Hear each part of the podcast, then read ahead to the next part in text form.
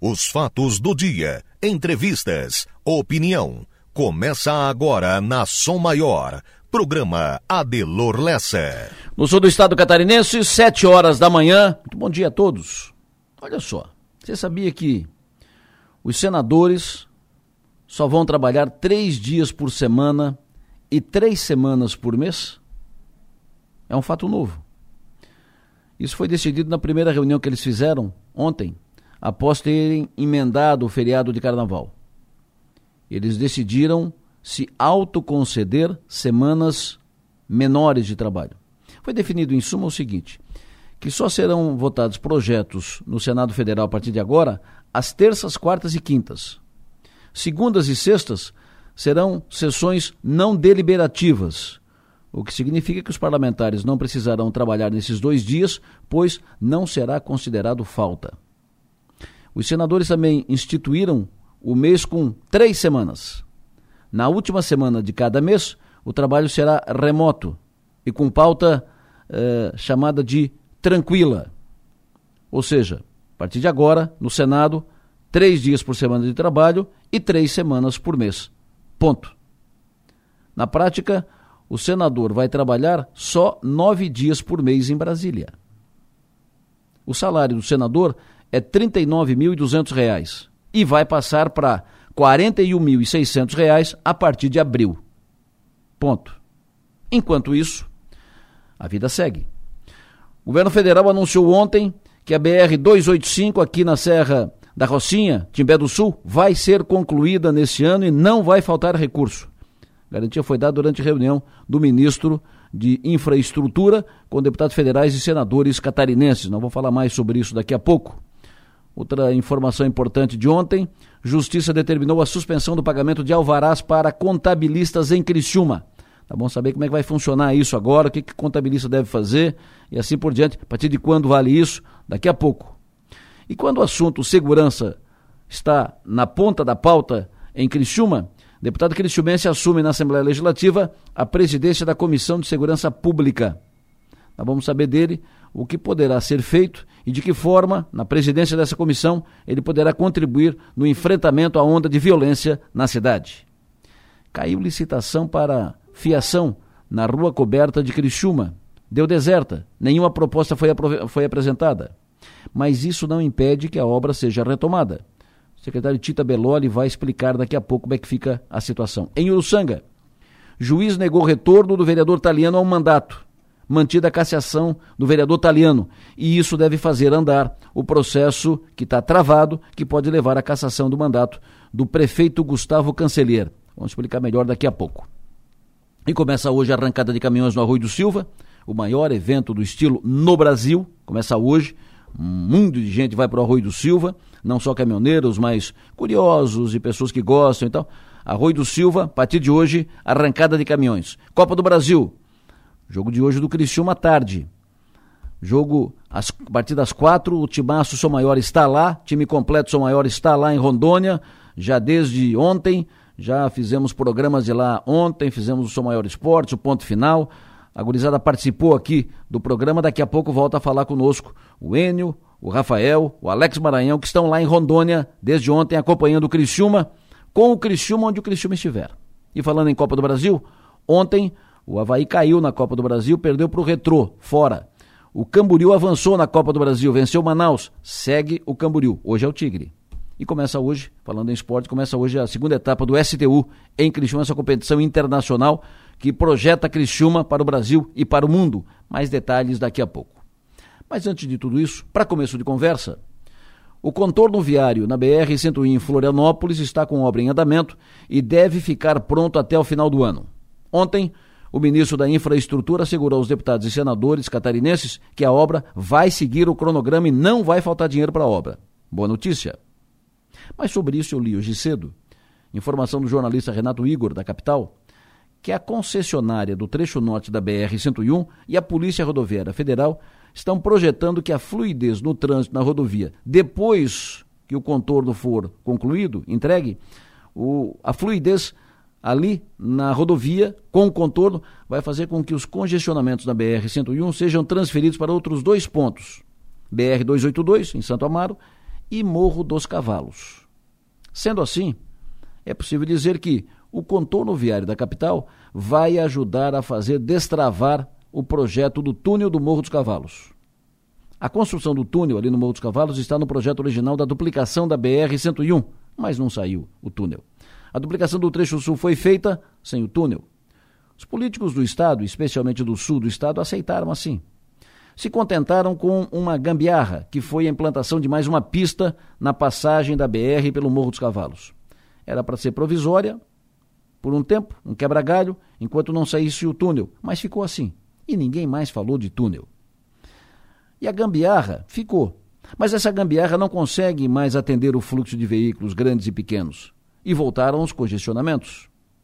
No final do ano, deslizamentos no Morro dos Cavalos fecharam a pista por oito dias. A BR-101 ficou travada, trancada por oito, pouco mais, pouco menos, vários dias. Ficamos no sul do estado isolados praticamente do mundo. O estado ficou dividido.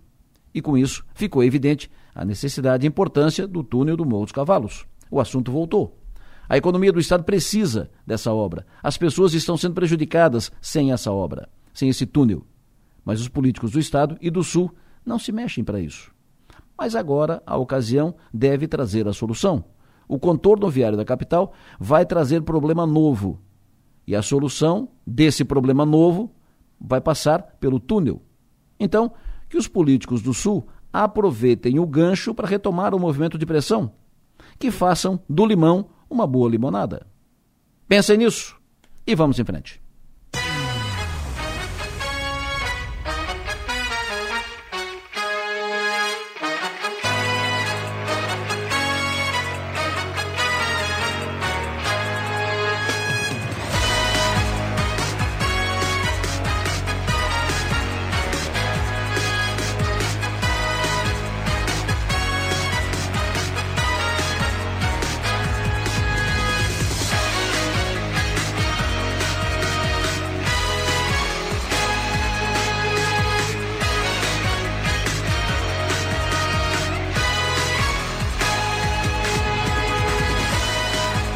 2 de março de 2023, quinta-feira. Manuela Silva faz a produção do programa, Marno Medeiros faz a operação técnica. Vamos juntos até as nove e meia da manhã. Teremos aqui ainda a participação de Márcio Sônico, Enio Bis, Rafael Niero, Alex Maranhão, Piara Bosque, Mag Stopassoli, Jonas Cif, Lucas Rocco, Coronel Márcio Cabral. Esse time à disposição para atendê-lo, para trazer as informações atualizadas até as nove e meia da manhã. Para interagir aqui com o programa, com mensagens de texto, de áudio, com pautas, informações, opiniões, utilize o WhatsApp. Fale conosco pelo celular 99984 7027. E para nos ouvir, além de sintonizar o FM 100,7, você pode acessar o link da Som Maior que está disponível ali no portal 484 numeral 8 por extenso.com.br.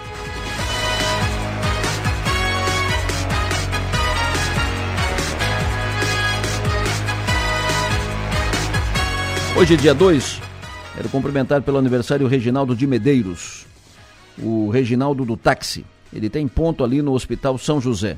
O Reginaldo está de aniversário hoje, aniversário duplo. Aniversário de nascimento, parabéns pelo seu aniversário. E hoje também ele está comemorando 31 anos como taxista ali naquele ponto no Hospital São José. Abraço, Reginaldo. Hoje quero cumprimentar também pelo aniversário a Thaís Patrício Nunes. Thaís está fazendo hoje 15 anos, idade mágica. Parabéns, muita energia. Quero aproveitar para dar um abraço nos seus pais, a Tatiana e o Vladimir. Alô, Tatiana. Alô, Tatiana. Bom dia, parabéns. Alô, Vladimir. Bom dia, parabéns. E alô, Thaís. Bom dia, parabéns. Seja feliz. Quero cumprimentar hoje também pelo aniversário Dorvanil Vieira, meu amigo Dorvanil Vieira, um entendido do processo político, cidadão inteligente, antenado, eh, sempre bem informado, bem inteirado da situação hoje, prestando seus serviços à Unesc. Foi meu companheiro de batalha, de atividade durante muito tempo. abraço do Orvanil, parabéns pelo aniversário. Quero cumprimentar também hoje pelo aniversário o José Carlos Martins Neto, Faísca. Ô, oh, Faísca. Abraço, querido. Parabéns pelo aniversário. Cumprimento também hoje pelo aniversário do jornalista Antônio Rosengue. Parabéns. Cumprimento pelo aniversário hoje Giovanni Duarte, Marcelo Conceição, Adilson Francisco, Jefferson Passos, Cumprimento pelo aniversário Jonathan Jeremias, Alberto Carminati, Fernanda Albuquerque, Camila Lemos, Jaqueline Trento, João Paulo Colombo Cardoso. Cumprimento hoje também pelo aniversário Isolete Silva. A todos os aniversariantes, bom dia, parabéns, sejam felizes. Hoje também está de aniversário a Cooperativa de Cocal, Cooperativa de Cocal do Sul, a Cooper Cocal, hoje 59 anos. Cumprimentos ao Belha, presidente da cooperativa, que antes de presidente teve uma, uma folha de serviço prestada à Cooper Cocal e quero cumprimentar todos os ex-presidentes, fundadores e colaboradores e associados cooperados da Cooper Cooperativa de Cocal do Sul, 59 anos hoje. E hoje quero cumprimentar também o médico doutor Domingos Simon. Hoje teremos o lançamento do livro Tanta Vida, que conta a sua trajetória, suas histórias, sua caminhada vencedora. Lançamento do seu livro, do livro hoje escrito pelo Fernando Guimarães sobre a sua trajetória, o livro Tanta Vida, trajetória do Dr. Domingos Simão. Lançamento hoje, 19 horas, na ASIC. 7 horas e 11 minutos. Som Maior Comunicação. A gente vibra com você. Como a Enelbis ainda está lá em Rondônia, acompanhando o Tigre, com o Tigre onde o Tigre estiver, quem faz hoje o relato das estradas, situação das estradas é Manu Silva. Mais uma vez, ontem já fez, hoje de novo. Manu, bom dia. Bom dia, Delor. Bom dia aos ouvintes. Nossa orientação começa hoje por Balneário Rio do Silva. Isso porque o Parque da Arrancada de Caminhões recebe a grande estrutura para o evento que acontece a partir de hoje. Por isso, os trechos da Avenida Beira-Mar Norte estão interrompidos. Todos os lados da avenida estão com as devidas sinalizações para o trânsito ser desviado. Então, quem for para Balneário Rio do Silva a partir de hoje precisa tomar cuidado e seguir os desvios que estão sinalizados seguem as obras de macrodrenagem em Criciúma. A Diretoria de Trânsito e Transportes de Criciúma reforça que a rua Augusto dos Anjos, no bairro Pio Correia, está fechada.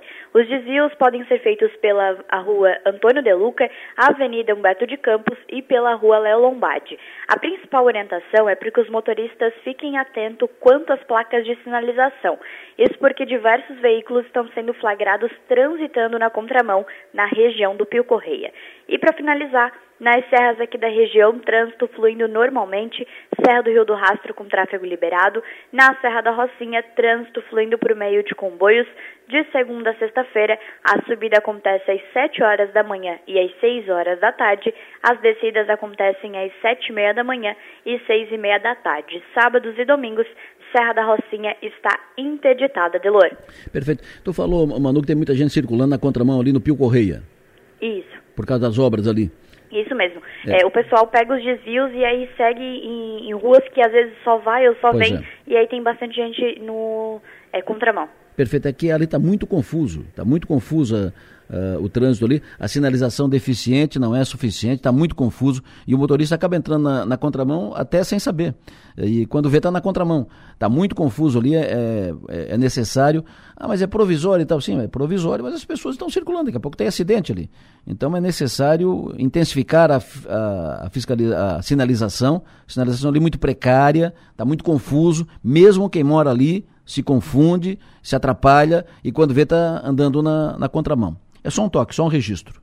Falando em trânsito, ainda rende aquele, aquele caso do acidente envolvendo o veículo da diretoria de trânsito da prefeitura, que morreu um, um motociclista, bateu uma Ducato, né, da diretoria de trânsito, bateu no motociclista, o motociclista morreu.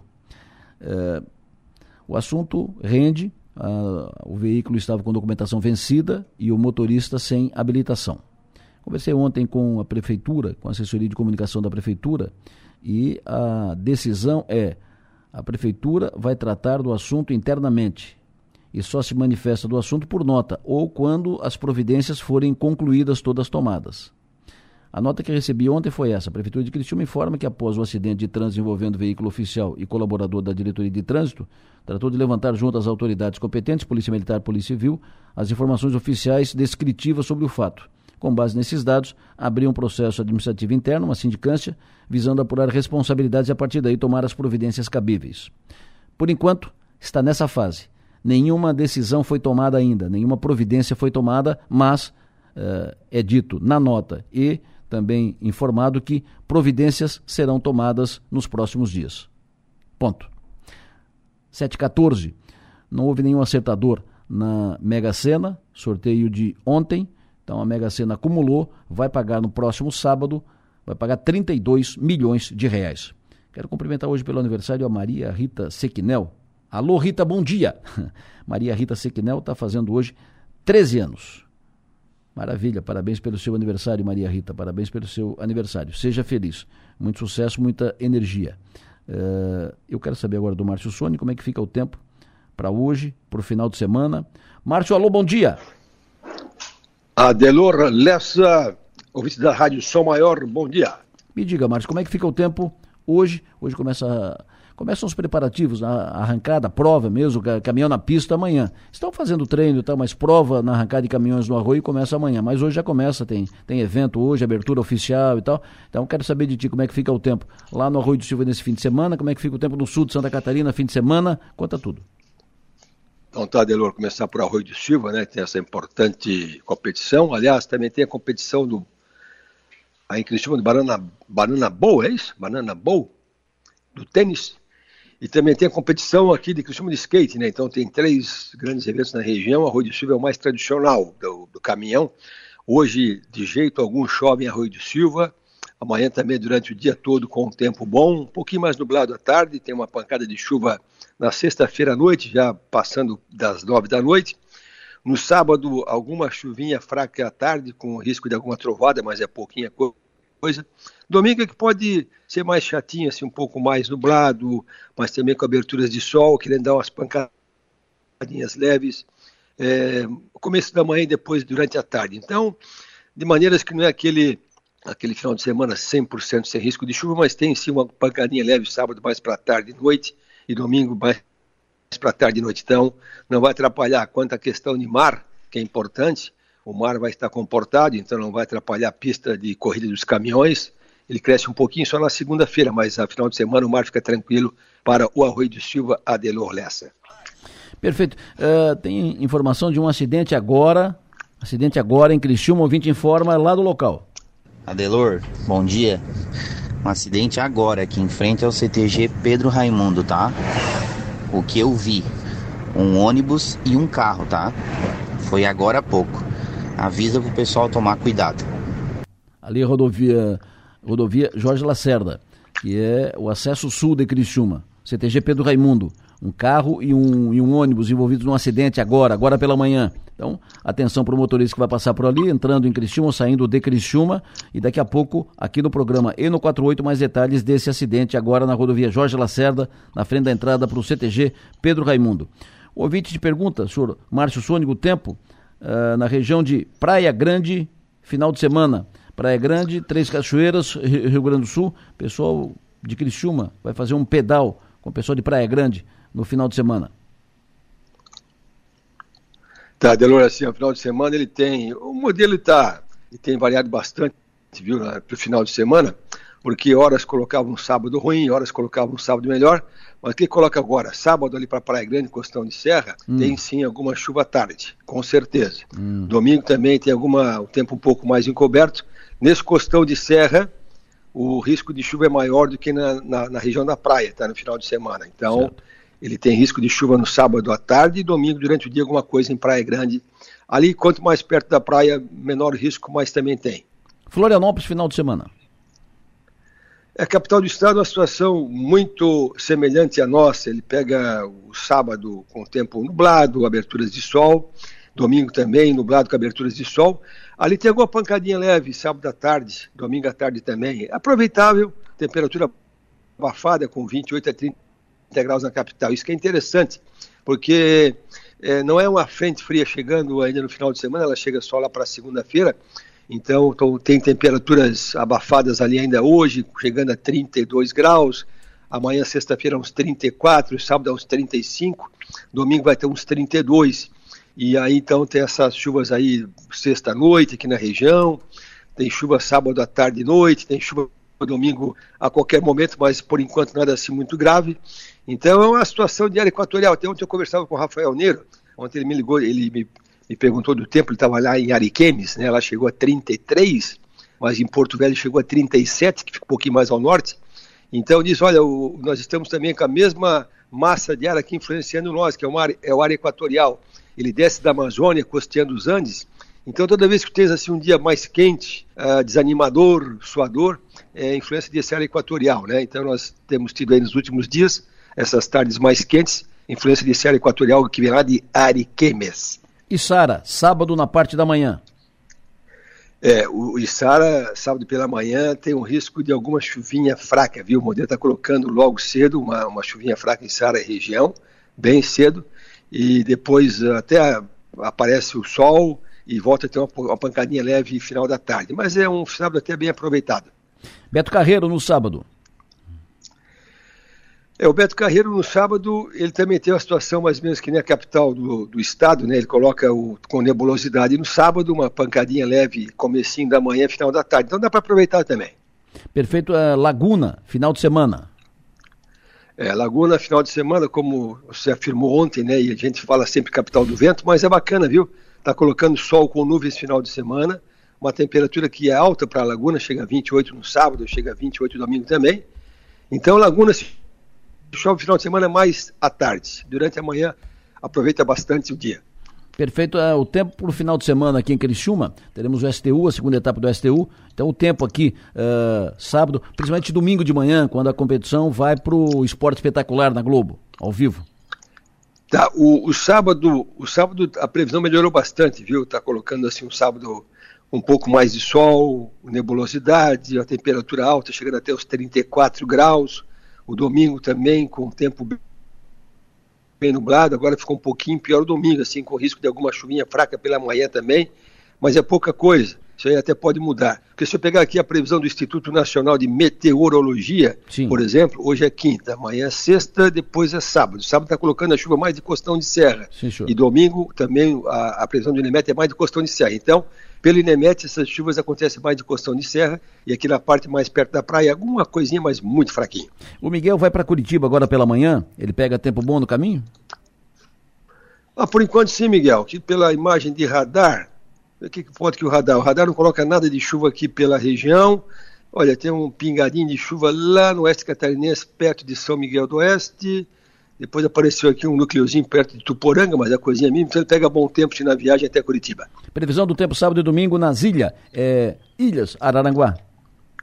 Ilhas Araranguá, que fica perto de Arroio do Silva, então a situação é muito semelhante. Ele pega o sábado, um sábado bom ali para Ilhas, o, o, aparecer do sol durante o dia, Sim. alguma chuvinha sábado madrugada, sábado à tarde, e domingo é que é, pode ter alguma uma chuvinha ocasional de vez em quando, pouquinha coisa que o Mago do Tempo me diz do tempo de hoje até sábado em Santana, ali em Uruçanga. Opa, Benedetta, Benedetta, hum. que está em Polvorosa, escutei tua fala aí sobre o italiano que ia voltar, não disse ele voltar, figuraça. O, o sábado Uruçanga é bom tempo durante o dia, tá? Tem essa pancadinha logo cedo e tem uma pancadinha mais à tarde. E domingo também, essas chuvas mais de verão mais à tarde. Inclusive ontem, Inclusive, ontem eu até dei, uma, dei um pitaco para a Copérgia, eu faço uma, um boletim para a Copérgia quarta e quinta, um programa que eles têm, e eu falei assim, olha, o previsão de chover quinta, quarta tarde, entre uma da tarde e cinco da tarde. Não é que uma da tarde roncou trovado em Uruçanga, digo, ô, previsão boa, mas aí deu quatro, cinco pingos só. Então acertou o horário, mas não acertou assim a, a chuva em quantidade. E, e também esses próximos dias está dando essa, essa situação mais de verão, sabe? Então claro. pode dar um pancadão ali, um nada aqui. Ontem, por exemplo, deu uma chuva forte no costão da serra, ali para Bom Jardim, ali subindo a serra, tá? Deu também uma chuva boa em Orleans, deu uma chuva boa em Braço do Norte. Então, esses próximos dias é assim, ela está colocando sempre com alguma chuva, mas aquela chuva meio errante em termos de local e de horário da tarde. Final de semana Itapirubá. Itapirubá, terra onde o meu vizinho, ex-vizinho de praia, me abandonou, o Paulo Ávila se mandou para Itapirubá, me abandonou aqui no. Ele foi para Itapirubá, agora está tá bem, agora foi para 5, 6 da gasolina. Eu digo, agora faz, agora faz, faz o G, Paulo, para ir para Itapirubá de carro. Ou não, ele pega o tempo aproveitado, viu? O sábado ali tem sol com nuvens e o domingo também, alguma chuva é mais de final de tarde. Perfeito, ouvinte pergunta, final de semana, Gramado. Ali, Rio Grande do Sul, já é uma situação um pouco, um pouco diferente, tá? O Rio Grande do Sul ele tem um, o gramado, sábado e domingo, tem risco de alguma chuva a qualquer momento. Nada de forte no sábado, coisinha pouca Domingo é que pode chover um pouco mais forte em Gramado, especialmente do meio-dia e à tarde. Então, muita atenção. Semana que vem chove a semana inteira? Pergunta o ouvinte. Não. Não? Vai ser... Semana que nós estamos passando agora, ela está se comportando como a gente falou aqui, ó, que seria uma semana de tempo predominantemente bom, está indo bem. E semana também que vem, também, a segunda-feira, que é um pouquinho mais complicada, tem a frente fria passando, hum. mas depois é uma semana com chuvas, se acontecerem mais, mais à tarde. Tá bom, Garopaba sábado. Estás com, estás com o meu sinal ruim, Delor? Tá dando um quartinho de, de vez em quando aqui, mas tá tudo certo, toca a ficha. Tá no fim já. Essa, eu fico louco, eu não vou nem mais falar sobre essa telefonia, que para assistir a TV Cabo corre bem, para olhar aqui a, o WhatsApp corre bem, mas quando é ao vivo ele dá essa picotada, que coisa, que coisa. Não, Garopaba ele pega bom tempo sábado, tá? Domingo aqui é mais complicadinho à tarde. Perfeito, ouvinte pergunta para ti também o seguinte, pergunta aí para o Márcio Sônico, previsão do tempo para Balneário Ilhas, Araranguá eh, e Araranguá no domingo, já, já, tu já fez a previsão é, para Ilhas? É, domingo Ilhas tem mais risco de alguma pancadinha leve Ilhas, é o domingo, okay. tá? E outro mas assim, por enquanto, nem o temporal forte. O outro vídeo pergunta, eu gostaria de colocar lonas nas estufas. Qual a percentagem de precipitação de amanhã até segunda-feira? Será intensa qual é? Opa, Rodolfo então... Naspolini pergunta. O Naspolini, é, o Naspolini tem uma hidroponia muito grande ali na Morro da Fumaça, com alface e temperos. O Naspolini, assim, ó, a questão dele é vento e chuva, tá? Então hoje não chove, previsão é boa, amanhã também não chove durante o dia. Ah, pela previsão, pode ter uma pancada forte sexta-feira, final da tarde e noite. E final de semana também, né? tem umas chuvas da tarde, tá? Tá bom. Então o melhor dia realmente é quinta-feira e sexta-feira. Urubici, final de semana? Opa, Urubici, final de semana, deixa eu ver como é, como é que está amanhecendo lá. Hoje amanheceu com apenas 13 graus em Urubici. Então, temperatura baixa hoje de manhã em Urubici.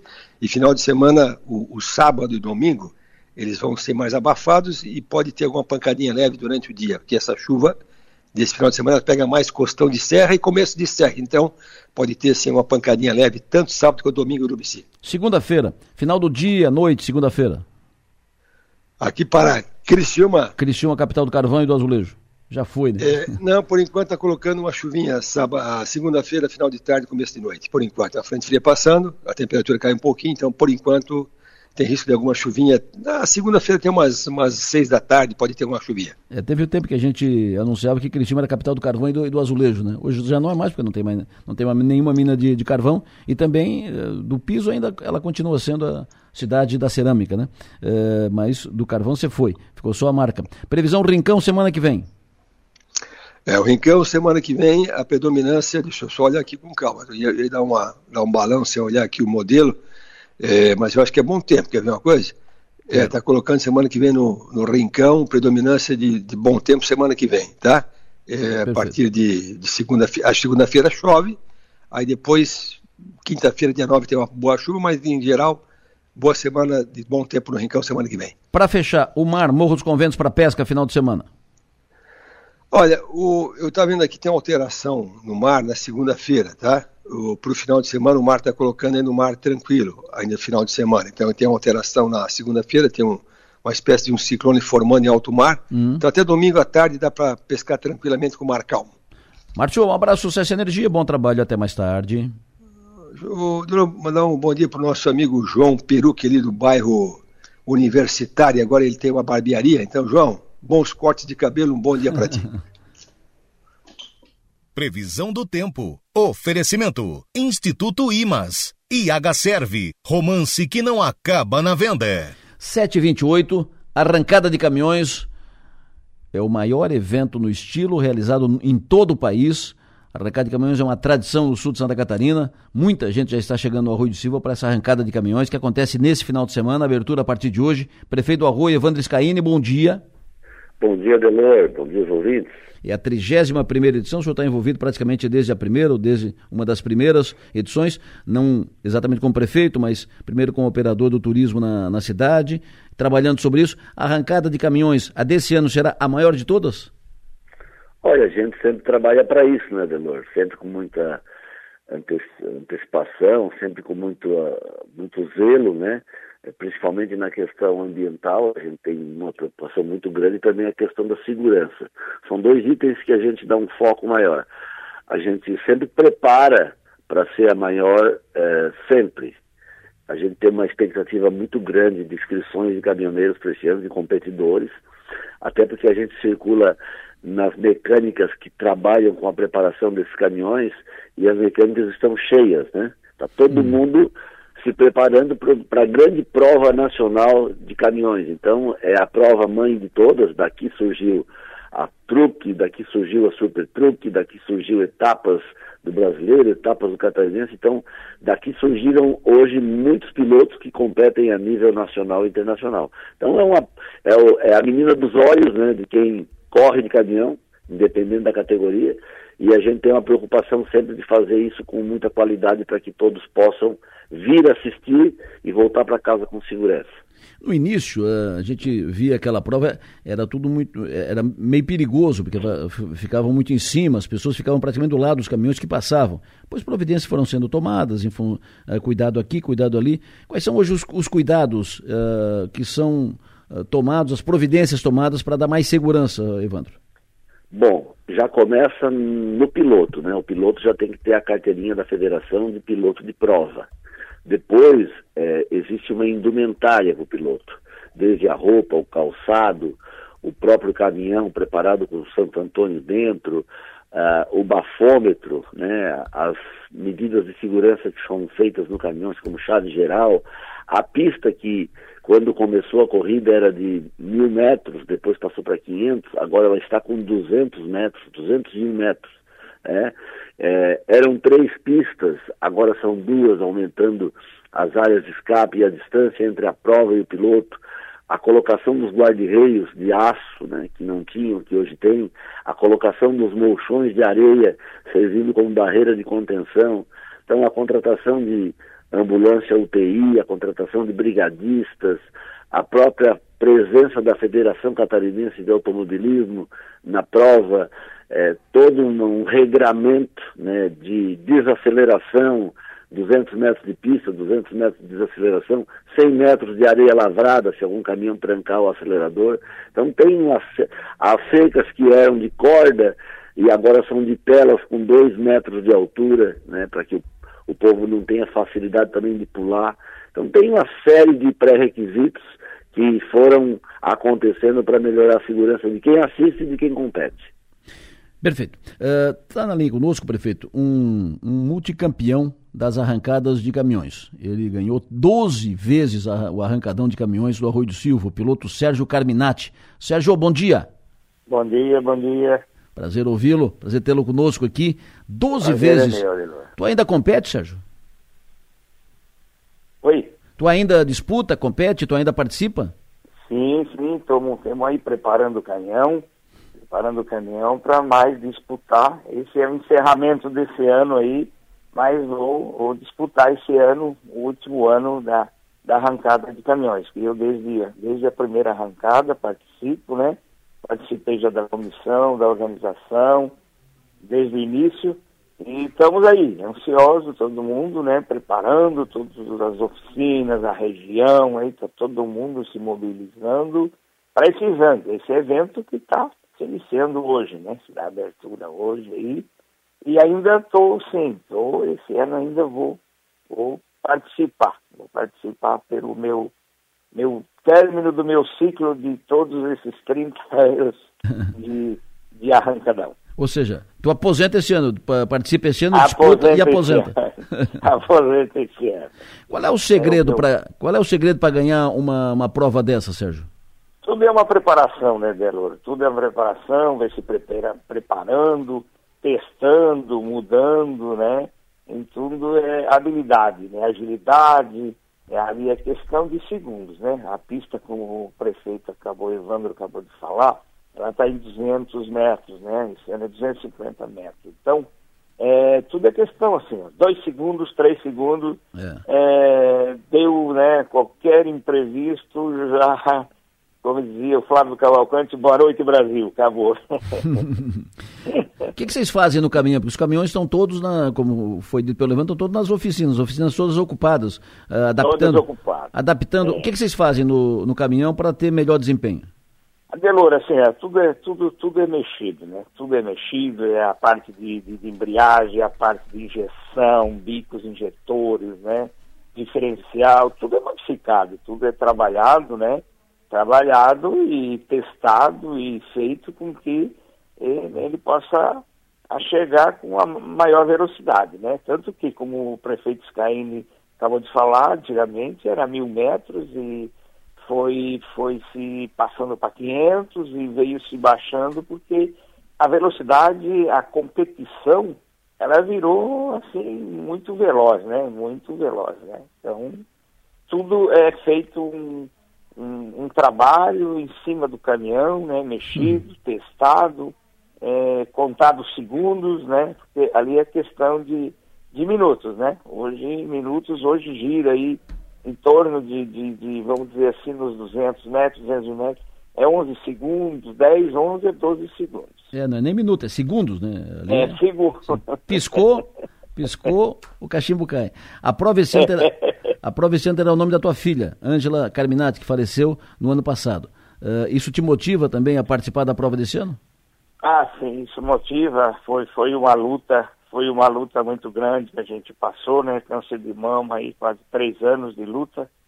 E até eu nem esse ano nem ia correr não. Eu nem não estava preparado para isso. Aí acabou, né, a gente recebendo a notícia, recebendo convite para isso.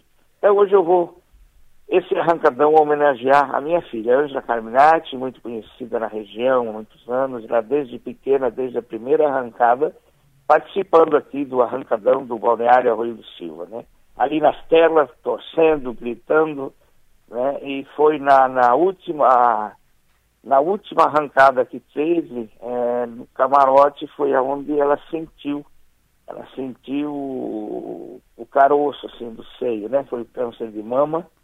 E desde o dia de ali a, começou a luta da gente, e ela veio a falecer agora três meses atrás, aí Deus quis ela junto com ele, né? Não era isso que eu queria, encerrar meu ciclo, né? Ser a minha filha, ser uma filha, mas Deus quis assim, Deus sabe de todas as coisas, né? Sérgio, obrigado pela tua participação conosco aqui, parabéns pela tua energia e sucesso na, na tua prova de aposentadoria. obrigado, obrigado Delor também, obrigado pela oportunidade, tá? Que Deus nos conceda que dê tudo certo, vai dar tudo certo, né? Esse, aí, esse ano, expectativa aí é de que seja um dos maiores arrancadores, né, de todos os, os tempos, né? Então, tá todo mundo esperando, tá todo mundo agoniado esperando. Eu já desde já faço o meu convite como piloto, como 25 pódios, 5 em terceiro lugar, oito em segundo e doze em primeiro, que todos participam e participam numa harmonia, que todos né, venham participar desse arrancadão. Arrancadão do Boneário Arroio do Silva, começando a abertura hoje à noite. Bom dia, bom dia, Adelor. Obrigado.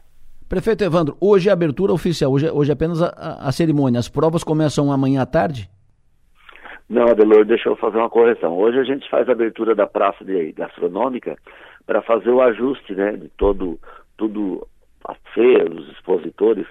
A, a, amanhã à tarde nós temos a abertura de pista para que os caminhões possam regular, né, fazer os seus arranques, fazer os testes.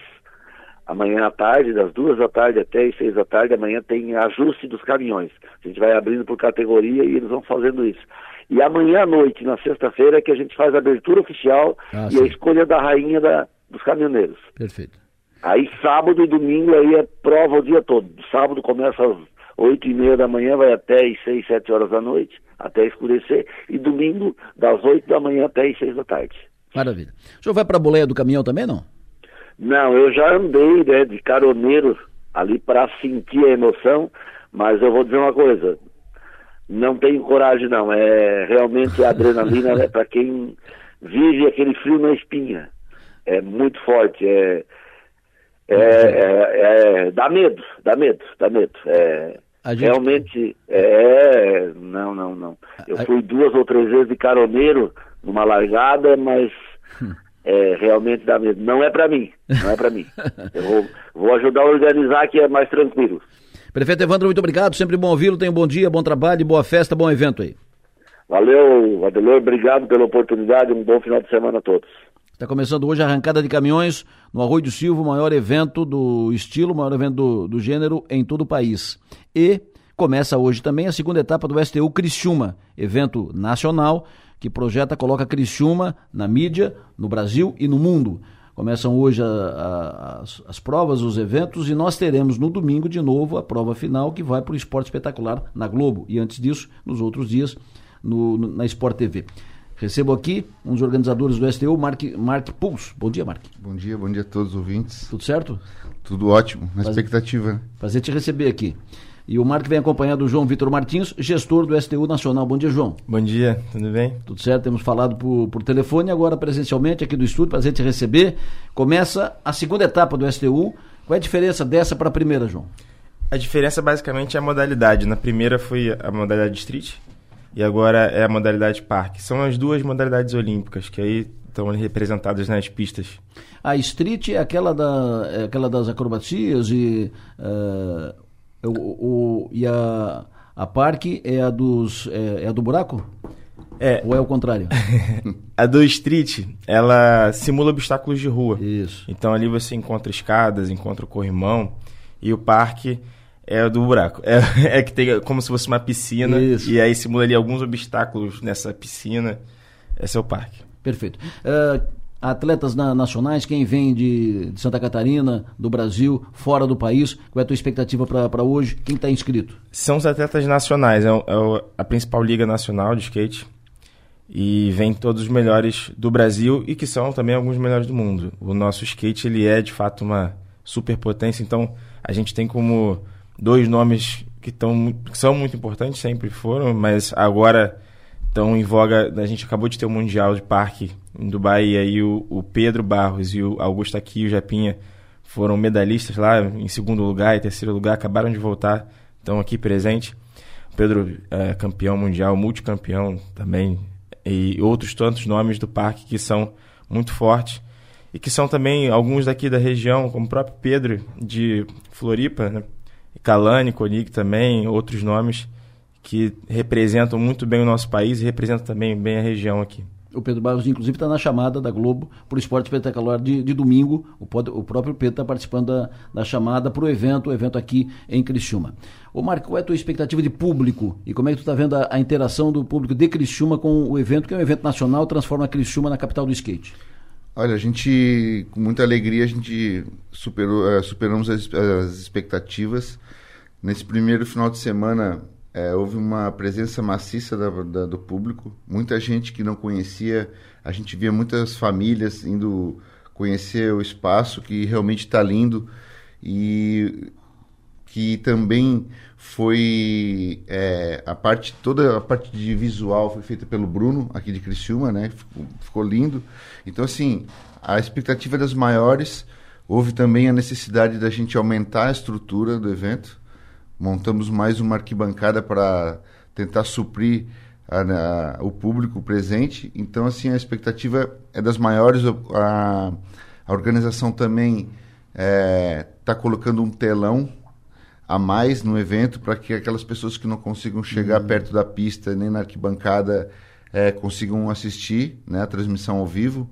Então, a gente também havia conversado é, entre nós que quanto mais cedo o público chegar para se acomodar, vai garantir o melhor espaço para assistir o evento. Perfeito. Uh, esse hoje e amanhã e sábado é sempre à tarde? Sim, sempre à tarde. Domingo que muda, que é cedo por conta do verão espetacular. E hoje é um dia de treinos oficiais. Porque na semana passada teve que fazer de manhã por causa da chuva, né? Foi. A gente... Então, mas nessa semana mantém à tarde. É quinta, hum. sexta e sábado à tarde. Mantém à tarde. É, hoje é um dia de treinos oficiais, então o dia inteiro vai estar acontecendo treino. Todos os atletas já estão aqui, alguns últimos chegando, já fazendo seu check-in e começando os treinos oficiais. A partir de amanhã a gente começa com as eliminatórias a partir de meio-dia e meia e vai até o final da tarde.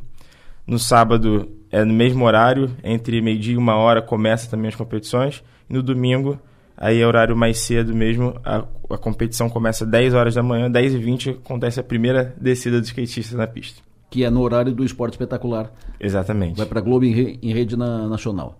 E, o, e os shows, Mark?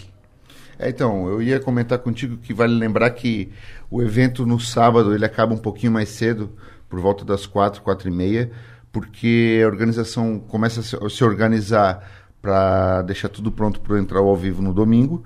E também, paralelo, a gente vai ter um festival, que é o primeiro festival que Criciúma recebe, né, linkado com o evento. Ali nós vamos ter é, Nat Roots, Fora Matos, Das Aranha, é, mais atração local Beto Cardoso.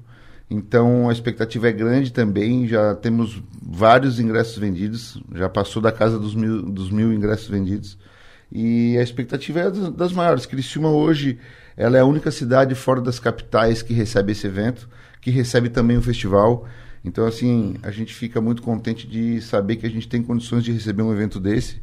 E também é, agradecer desde sempre a você, Adelor, que foi um dos da, foi uma das pessoas chaves para que naquele primeiro ano a gente conseguisse realizar o evento e para que a gente é, esteja hoje né, nesse nível. E, e também assim os atletas eles já eles já, já incorporaram o Criciúma no, no, no, no seu calendário. Porque o município recebe muito bem eles é, tanto na parte do, da categoria do street como da, da modalidade do parque Uh, o Passo Municipal oferece os, os passeios. A na, pista muito boa, né? A, é, pista excelente, Não. referência nacional. A prefeitura leva os atletas na mina de visitação. Ontem fomos fazer um passeio no planetário. Então, assim, todo mundo sai muito contente e satisfeito do, da, de como eles são recebidos aqui na cidade. Ingresso é para o show, para o festival. Isso. Para acompanhar as provas do, do, do STU, do skate, não tem ingresso tem uh, um ingresso sem custo, sem custo, que a organização pede para que seja retirado no site Simpla, para que a gente tenha um controle de quem esteja ali dentro da área do, do da competição, uh, que tenha também dados para que a gente possa uh, saber como que a estrutura se comportou. Então, assim, quem vai assistir o evento sem custo nenhum, apenas ali retire seu, seu voucher pelo, pelo Simpla. E no festival, sim, no festival é, todas as informações estão ali no Minha Entrada, Perfeito. Né, que é um portal de, de ingressos de shows. Então a gente está na expectativa de que a partir de hoje o negócio comece a ferver. O voucher para retirada, acessa o site do Simpla, qual, qual, é o site? O site Simpla é simpla.com.br. Simpla.com.br. Isso. Para encontrar o, o, link certinho que já vai direto para a inscrição, é melhor entrar no nosso Instagram, arroba SkateTotalUrb. Lá vão ter os dois links também. Arroba? Arroba Skate Total Urb. Skate Total Urb. Isso, no R Instagram. URB. URBE. URBE? URBE. URBE. Urbe. Urbe. Isso. Perfeito. E ali tem todas as informações para pegar o voucher tem que todo... é o ingresso para o show sem custo. Exato, ali tem todas as informações. Pro show não, pro, pro skate, para as provas. E... Pro, show, pro show aí é no Minha Entrada, né? Isso, Minha Entrada. Perfeito. Isso, mas dali você vai conseguir encontrar também o link na bio do Instagram e vão ter todos esses links para você poder procurar onde se inscrever e onde comprar o ingresso. Legal. João, muito obrigado pela vinda aqui e bom tê-los aqui e que seja um grande evento. Será mais um grande mais uma grande etapa do STU na Nacional aqui em Criciúma, capital do skate. Com certeza, eu que agradeço e reforçando o E muito obrigado. Obrigado. Obrigado por trazer o evento para cá, manter o evento aqui. E aí eu reforço o que o Mark acabou de dizer. Criciúma de fato já virou uma etapa esperada por todos no circuito. Todos os skatistas já entendem que aqui é onde começa, começa a jornada do ano assim para todo o circuito do STU. E somos muito bem recebidos aqui, todos os skatistas estão muito felizes. Como o Mark falou, a receptividade da prefeitura, onde a gente teve essa disponibilidade dos passeios, todos estão realmente aqui muito à vontade e querendo dar o melhor, e com certeza vai ter um grande espetáculo para quem estiver junto com a gente nesse final de semana. Maravilha. Mark, muito obrigado, Mark, pela vinda aqui e parabéns pela estrutura, pelo trabalho, pela mobilização, por tudo que é feito para viabilizar esse evento. Obrigado, Delor. Obrigado mais uma vez. Obrigado a todos os ouvintes. STU, Skate Nacional. STU na, Nacional, mais uma etapa, segunda etapa. Esse evento coloca Criciúma na mídia nacional e internacional, além, evidentemente, de trazer os maiores atletas, os maiores skatistas do Brasil para cá, para Criciúma. Então, arrancadão de caminhões lá, nesse final de semana, uh, eh, STU aqui, e hoje, foco em Rondônia. Vamos lá para Rondônia, Ariquemes, lá está o nosso pessoal que está com o Criciúma, com o Criciúma onde o Criciúma estiver. Alô, seu Rafael Niero, bom dia. Oi, Adelô, bom dia, bom dia a todos. É, aqui já estamos é, preparados aqui para o jogo, já no clima do, do, da Copa do Brasil, já é, fizemos ontem, Adeloro, uma volta aqui pelo estádio também para conhecer o local onde vai, vai receber a partida. Então a gente está tá, tá se preparando, conhecendo um pouco da cidade também por aqui. Tudo, tudo pronto aí pro, pro espetáculo à tarde, quatro e meia, bola rolar aí pela Copa do Brasil. Alex Maranhão, tudo bem, Alex? Matou saudade aí de, de Rondônia? Aí, já jogou quando aí, Alex? Bom dia, comandante. Já retornamos aqui, né? Voltei a, a, a, Rondônia. Tinha jogado aqui pela, pela Série C do Campeonato Brasileiro. Tivemos um jogo aqui. O Manaus mandou um jogo aqui até. E a cidade muito particular, Ariquemes muito peculiar, né? Uma cidade é, que é muito tradicional no agro aqui. O futebol não é prioridade, o futebol não é é, a bola da vez, mas em se tratando de Copa do Brasil, em se tratando de Criciúma Esporte Clube também, até comentávamos com o presidente ontem a importância né, de um clube da grandeza do Criciúma, da grandeza, da tradição é, do Criciúma, é estar tá aqui no cenário de Ariquemes hoje, vai ser um dia muito importante para o futebol, para o esporte local. Os vikings espaciais, os nossos representantes, o, o, o nosso, os nossos os nossos representantes do Timaço, os vikings espaciais estão em Ariquemes, em Rondônia. Alô, Enio Bis, bom dia. Oi, Delor, bom dia. Bom dia. Ué, perdi o contato com eles? Desde ontem nós... Opa. Você está me ouvindo bem agora, Agora não? sim, agora sim. Toca a ficha. O, o Adelor, bom dia para quem nos acompanha. E, e, um detalhe, né? desde ontem acompanhando a chegada dos jogadores. Então, por exemplo, só para o nosso ouvinte, né, torcedor do Criciúma, é, sintonizar, nós estamos ainda no hotel, mas já de olho no estádio e já de olho no Criciúma. A preleção do técnico Claudio Tencati vai ser feito numa sala ao lado aqui, onde está a equipe da, do Timaço da Sou Maior. Vamos acompanhar café da manhã, movimentação de jogadores desde ontem também. Então já estamos desde terça-feira, mas efetivamente de olho na Copa do Brasil e respirando Copa do Brasil também, principalmente no dia de ontem, né, Adelor? Perfeito. Lá, eh, os três estão lá em Ariquemes, estão lá uh, em Rondônia. E aqui está o seu João Nassif. Alô, João. Bom dia, seu João. Alô, João. João Nassif Filho. Perdi o João, vamos retomar o contato com o João. Me diga, ele, o, o, o Criciúma, ele vai com o time completo. Tem alguma novidade no, no Criciúma? Como é que foi o treinamento de ontem que tu acompanhou, Enio? Pois é, Delor, treinamento de ontem no Criciúma foi pela manhã ainda em Porto Velho, mas foi aquele treinamento nada intenso. Foi um treinamento com bola, treinamento físico, aquele treinamento mais leve, até porque estava muito calor lá na capital de Rondônia. E aí depois a delegação veio para cá. Com relação ao time, principal novidade deve ficar no banco, que é a volta do Rômulo, né? Ficou muito tempo é, parado com lesão muscular. O Rômulo volta a ser relacionado, mas não deverá ser o titular. Se eu fosse arriscar, viu, Adelor? Ah, o Tencate vai mexer no time? Não vai mexer? Eu arrisco que ele vai mexer. Por vários ingredientes. Calor, o jogo, na hora do jogo, muito abafado, condição do gramado.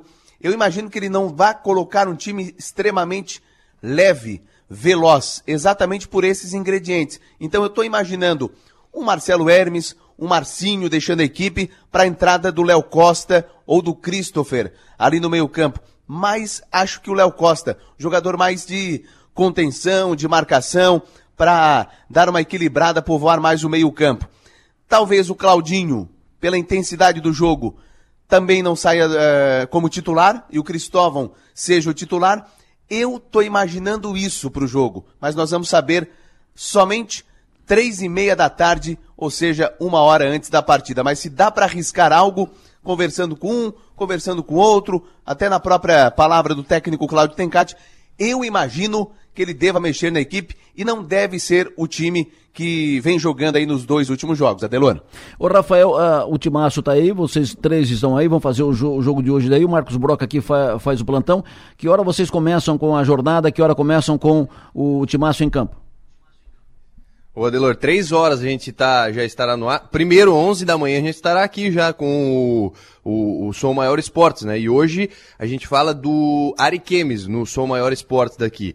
É, inclusive no, nos garantiram que o diretor de futebol do Ariquemes estaria aqui hoje para bater um papo conosco, conhecer um pouco mais né, da, da equipe que vai ser adversária do Criciúma. Eles treinaram ontem aqui no estádio Valerião, que fica. É só atravessar a avenida aqui, da janela do nosso quarto a gente consegue é, ver o, o estádio Valerião. Então o pessoal é, treinou ontem no finalzinho da tarde, foi um treino fechado também para imprensa, para torcedores, enfim, foi um treino fechado. Eles não divulgaram também os relacionados e nem a equipe que vai, vai entrar em campo. Então hoje a gente, 11 da manhã, fazemos o Som, o Som Maior Esportes daqui, falando do Ariquemes, com entrevistas aqui da, com representantes do Ariquemes, e às três horas da tarde, no horário de Brasília, horário é, local aqui é uma hora antes, né? Duas horas da tarde, então, nós estaremos já no, no estádio aqui Valerião. Ontem a gente já foi por ali, inclusive, Adelor, conheceu um pouco do, do estádio e tal. É muito parecido com os estádios que do futebol amador aí de Santa Catarina, né? Com arquibancada de um lado apenas, com 4, 5 mil torcedores aí de público máximo, é, com poucas cabines para a imprensa, um gramado bem precário, podemos dizer assim, com vários tipos de gramas, alguns pontos aí com, com grama seca, com buracos, tinha até formigueiro ontem dentro do campo ali quando a gente passou por ali. Então é a situação do, do, do, do estádio, do gramado, mas é um, é um estádio da, da prefeitura que é mantido pela prefeitura aqui apresenta problemas na iluminação, por isso o, o jogo passou da noite para tarde. Então é a situação, é a situação que o Criciúma vai enfrentar e vou, vou dizer mais, um calorão tremendo ontem aqui, viu? Cessou na sombra. Fechou. Seu, da, daqui a pouco vamos atualizar informações sobre o acidente grave que aconteceu aqui na rodovia Jorge Lacerda, uh, ali no Sangão, envolvendo um ônibus, um carro pequeno, uh, bombeiros envolvidos, ambulâncias para lá e para cá, movimentação. Daqui a pouco a Manu Silva atualiza as informações. Seu João Nassif, alguma pergunta para o nosso pessoal lá de Ariquemes, seu João Nassif? Não, não, não, nenhuma. Só espero que eles, que, que eles tomem banho é, pelando, né? Porque mesmo que não ligue a, a, energia, a água sai que sai quente, né, meu? É verdade. Pelo calor queimado. que faz por ali. Eu não conheço Rondônia, mas eu cheguei lá perto algumas vezes já, quando morava em Goiânia e até o sul do Maranhão, ali para aqueles lados, e realmente a situação é muito complicada. Só desejar a eles aí um bom trabalho e tomara que o, que o NBIS não, não tenha razão nesse, nesse possível time que ele conseguiu escalar, com essas possíveis mudanças. Eu acho que não dá para encher meio de campo com o Léo Costa, que é jogador pegador, contra um time como o Ariquemes. Por favor, vamos manter o status. É a minha opinião, o Eno tem a opinião dele, e quem sabe até ele já influenciou o próprio técnico Cláudio Tencati a fazer as mudanças que ele propõe, Adelor. Tu é o culpado ou Enio Bis? Nada disso. Bem longe, viu? mas bem longe. É, mas... É, a informação, na verdade não é uma informação, é uma dedução, né? É. Da própria frase, da própria palavra dita pelo Tencate. Ó, posso mexer em uma ou duas ou em nenhuma. Só que quando o técnico não vai mexer, ele nem diz que pode mexer, né? Então, assim, é um feeling da reportagem. Eu imagino que não é pelo adversário, mas pelas condições de jogo, abafado, gramado Adelor e João Nassif, é de um lado grama alta e do lado já grama baixa, buraco, é, um campo totalmente irregular. Então, são, uh, é, é, mais um adversário do Criciúma para o jogo de logo mais aqui em Ariquemes. É de lembrar do Renato, é, é, é, é lembrar do Renato Silveira aqui, né? O estádio Renato Silveira ali. Ah. Olha, mas eu acho que o Renato Silveira deve ser um paraíso, perto daquilo que eles estão falando lá, né? É, que está acontecendo lá em Ariquemes. Eu vi foto. Agora, Delor, o, o Enio e parceiros, todo estádio cuidado ou de propriedade de prefeitura de cidades do interior onde não tem o futebol de um primeiro, de um primeiro nível, acontece isso, né? Não tem como, né? A prefeitura lá deve ter dificuldades também para poder manter o estádio numa condição mais favorável. Mas acho que dá para superar tudo, o futebol Claro que ele tem algumas situações em que os jogadores, os próprios jogadores, muitas vezes torcem o nariz quando pega um gramado, um estádio desse nível, mas é, tem que ser profissional, né? O Criciúma claro. precisa ganhar esse jogo, botar mais dinheiro no cofre e como está rolando aí a Copa do Brasil, algumas surpresas podem acontecer, mas dificilmente o Ariquemes vai conseguir surpreender o Criciúma, é minha opinião. Rafael, Enio, Alex, os nossos os nossos representantes, nossos vikings espaciais, os, os, os nomes do Timaço em Ariquemes. Bom trabalho para vocês. Até às 11 no Som Maior Esporte Sucesso e Energia. Um abraço, Adelor, um abraço. Até daqui a pouco, 11 horas da manhã, nós estaremos aqui, Alex Maranhão, eu e, e Enio, fazendo o programa, falando mais do, do Criciúma, falando mais do, do Ariquemes também, do Real Ariquemes e da cidade aqui do local. Cidade não vive futebol, viu? Igual aí em Criciúma, igual em Santa Catarina. O pessoal mal conhece o time, mal conhece os jogadores. Foi o que a gente percebeu ontem aqui. Daqui a pouco a gente volta com o Som Maior Esportes. Abraço, abraço para vocês, bom trabalho. Seu João Nassif aguardar o jogo, seu João. Aguardar o jogo, vai dar tudo certo. É, se bem que é uma, é, é, uma, é uma empreitada, né? É uma, uma loucura, né? Um time que. Bom, é do jogo, é da, é da política da, da CBF. Seu João, um abraço, sucesso e energia. Até mais tarde. Tá, Delo, só para fechar aqui a, minha Fecha. participação, eu queria Fecha. deixar um aviso aí para todo mundo, inclusive para ti. Hoje à noite, quando terminar o trabalho, os tra... quando terminarem os trabalhos lá em Ariquemes, nós vamos entrar com a Confraria do Bigode, 19 horas.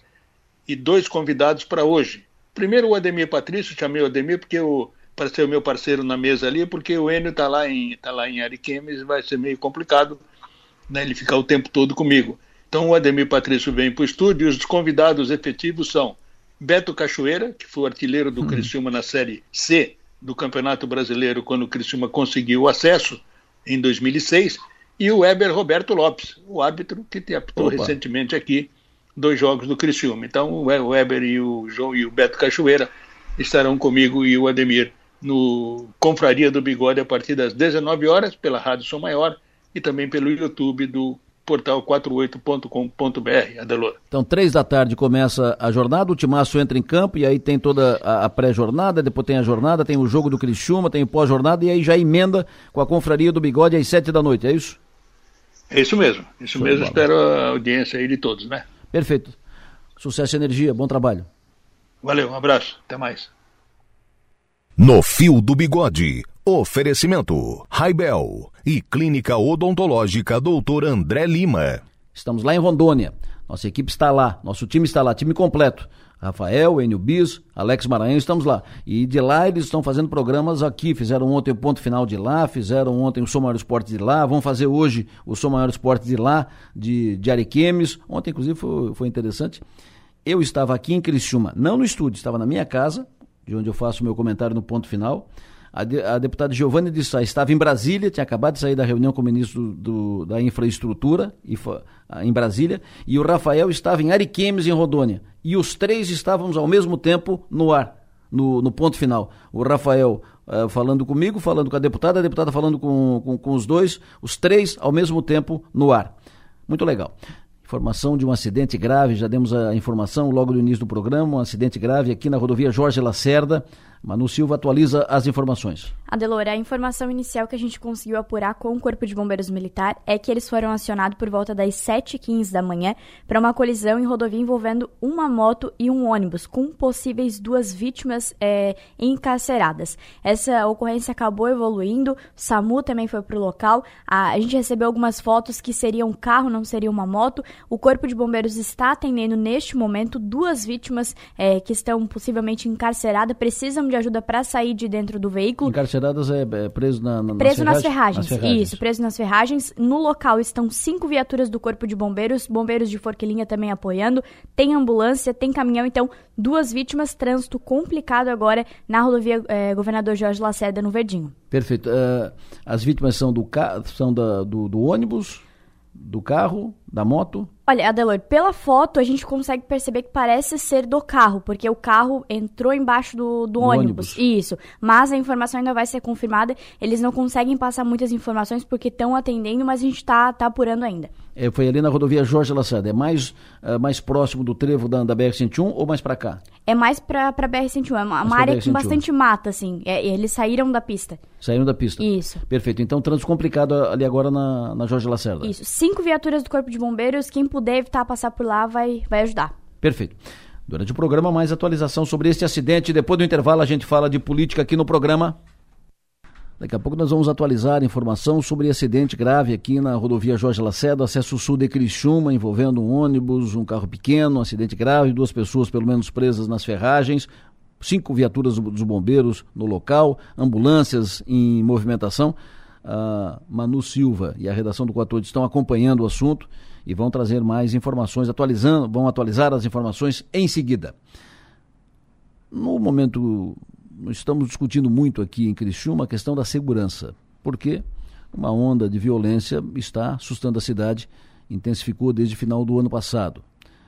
E nesse momento, momento que nós estamos discutindo muito segurança pública, um deputado de Criciúma assume a presidência da Comissão de Segurança Pública na Assembleia Legislativa, deputado Gessé Lopes. Está na linha conosco. Deputado, bom dia. Bom dia, Delor. Bom dia a todos os ouvintes da Ação Maior. Sempre um prazer aí conversar com o amigo. Sempre bom tê-lo conosco. Muito obrigado pela sua atenção. Parabéns aí pela sua condução à presidência da comissão, uma das principais, uma das mais importantes comissões técnicas da Assembleia. Pergunto para o senhor Uh, em função dessa circunstância específica de Criciúma, uh, pontual aqui de, de Criciúma, essa onda de violência, o senhor agora como presidente da Comissão de Segurança Pública, como é que pode agir nesse caso, como é que pode contribuir nesse enfrentamento a essa onda de violência, deputado? Então, a questão de ser presidente da, da Assembleia, na, da Comissão na Assembleia Legislativa da Segurança Pública, ela tem algumas competências interessantes, né? A gente pode pedir diligências de projetos, fazer audiências públicas, é, né, todos os projetos inerentes à segurança pública, seja de cunho legislativo ou do governo do Estado, passam ali pela, pela comissão. Eu vou poder escolher a relatoria, eu posso dar celeridade aos projetos mais importantes. E lógico que nos dá mais força é, para pleitear e para falar sobre o assunto. Né?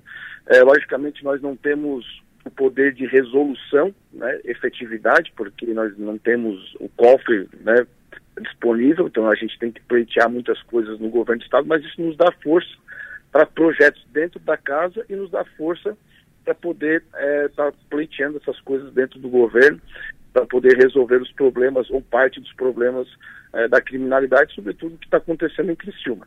O mais importante, inclusive, fiz uma manifestação ontem, hum que eu acho que é importante sim a gente cobrar do governo mais efetivos, é, cobrar da polícia também, apesar de fazerem um excelente trabalho e terem suas dificuldades, mas a gente tem que saber que o principal problema da criminalidade é o, entre aspas, o incentivo da justiça e das nossas leis. Que os policiais fazem parte deles, né? E como tivemos, é, tivemos aí em Criciúma um traficante com arma, foi solto, está na rua, né? Por uma decisão exclusiva uh, da juíza. E essas coisas têm acontecido, e não só em Criciúma, em todos os lugares. O crime compensa. Enquanto compensar, vai ter. Então, esse é o grande problema. Por mais que nós tenhamos muitos efetivos, muitos policiais nas ruas, não adianta a polícia fazer a parte dela e a justiça né, é, tratar o criminoso como um excluído da sociedade.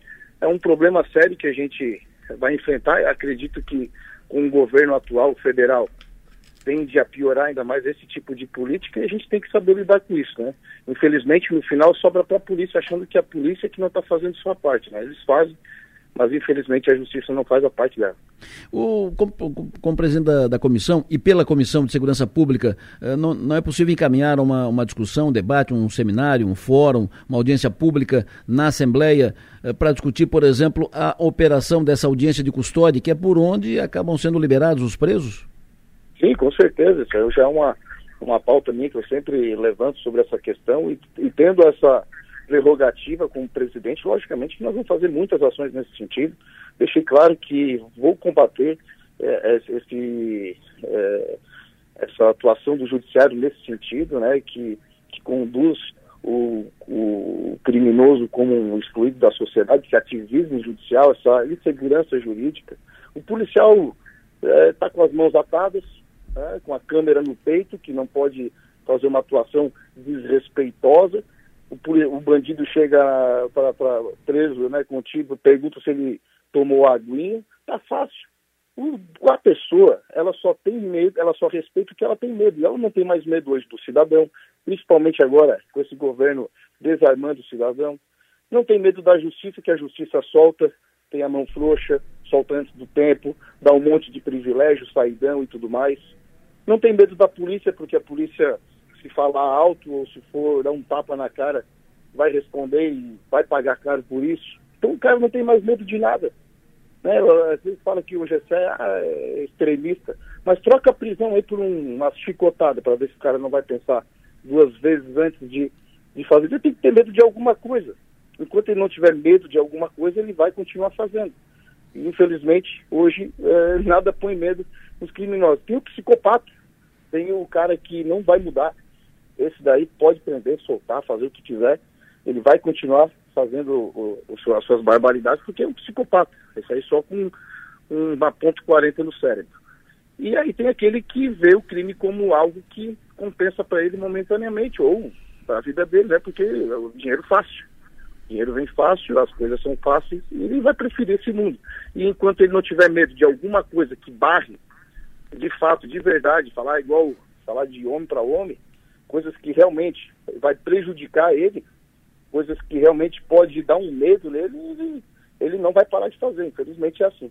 E aí a polícia fica enxugando gelo. Max Topassoli, bom dia. Bom dia, Delor. Bom dia, deputado Gessé Lopes. Opa, bom dia, é, O senhor falou sobre a questão de, de medo, ativismo judicial e que a, né, a, a, polícia prende, a justiça solta e tudo mais. Essa é uma discussão é, que deve ser ampliada, que deve ganhar voz e tudo mais. Mas na prática, agora voltando aqui para a realidade, para a prática mesmo, no que, que vai consistir o seu trabalho?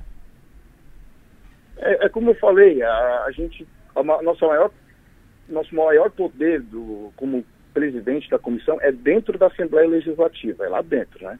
A condução dos projetos que tramitam na casa, ou seja, de cunho do governo do Estado, ou seja, de iniciativa de um parlamentar. Então, esse é o meu maior poder. Eu vou poder dar celeridade aos projetos mais importantes, vou poder segurar aqueles que eu não acho tão importantes, posso escolher a relatoria, posso marcar reunião, posso fazer algumas coisas que é da minha prerrogativa. Né? Nesse sentido, dentro da casa me dá mais poder. Fora dela, me dá mais poder de ser ouvido, vamos dizer assim. Sim. Então a gente vai fazer audiências públicas, vamos trazer pessoas para falar sobre, por exemplo, o ativismo judicial e a gente vai tratar as coisas dessa forma. Né? E lógico que nós vamos estar tá conscientizando as pessoas que muitas vezes é, que não tem acesso à informação, acha que o problema da criminalidade é puramente, exclusivamente da polícia e da falta de efetivo, o que não é verdade. Então, é, sendo presidente da comissão, nós vamos tratar com muita responsabilidade os projetos do governo e da Assembleia, e também nós vamos estar fazendo ações nesse sentido, né? audiências públicas, é, reuniões, é, palestras, vamos estar para que a gente possa também mostrar essa realidade para as pessoas, né? Do que acontece nesse ativismo judicial que trata marginal com carinho. Deputado Gessé Lopes, agora presidente da Comissão de Segurança Pública, Assembleia Legislativa de Santa Catarina, muito obrigado pela entrevista, o senhor tem um bom dia, bom trabalho. Opa, bom dia para todos e muito obrigado aí pela oportunidade. Deputado Gessé Lopes falando ao vivo aqui conosco na Som Maior. O Piara Bosque, alô, bom dia. Bom dia, Delor, bom dia, ouvintes da Som Maior. Estamos na linha com o deputado federal Ricardo Guide está falando conosco direto lá de Brasília. Lá em Brasília, ontem, os deputados federais de Santa Catarina e os senadores tiveram uma reunião importante com o ministro de Infraestrutura, tratando investimentos das rodovias do Estado. E, para o Sul aqui, a boa notícia, a BR-285 vai sair. Uh, não vai parar a obra, não vai faltar dinheiro. Foi isso que foi dito pelo ministro, deputado Ricardo Guide. Bom dia. Muito bom dia, Adelor. Bom dia, Upiara. Bom dia, Maga. Bom dia a todos os ouvintes da Rádio Som Maior. Realmente, ontem tivemos algumas agendas importantes aqui em Brasília, né, acompanhado uh, do governador Jorginho Mello, a bancada federal catarinense, e dentre elas, uma que eu achei bastante interessante e animadora, a audiência com o ministro da Infraestrutura, onde fomos tratar das obras de Santa Catarina, né? E eu fiz questão de falar principalmente da BR-285, que é uma obra é, importantíssima para o sul do estado, né? E que está em fase de finalização, né? Mas infelizmente, essa finalização vem demorando muito e existe uma preocupação muito grande é, da paralisação da obra. E o ministro nos garantiu a, a, intenção de inaugurar o mais breve possível, né? nós falamos em data exata, mas com garantia de que seja esse ano e o mais importante, com recursos é, previstos para isso. Né? Somados aquele 1 milhão e 200 que existe no orçamento né, de 2023, é, tem disponibilizado mais 26 milhões de restos a pagar que poderão ser usados, né? não deverão ser usados porque a, a, a obra não deverá consumir um valor tão alto, mas de qualquer forma existe a garantia é, deste recurso caso necessário.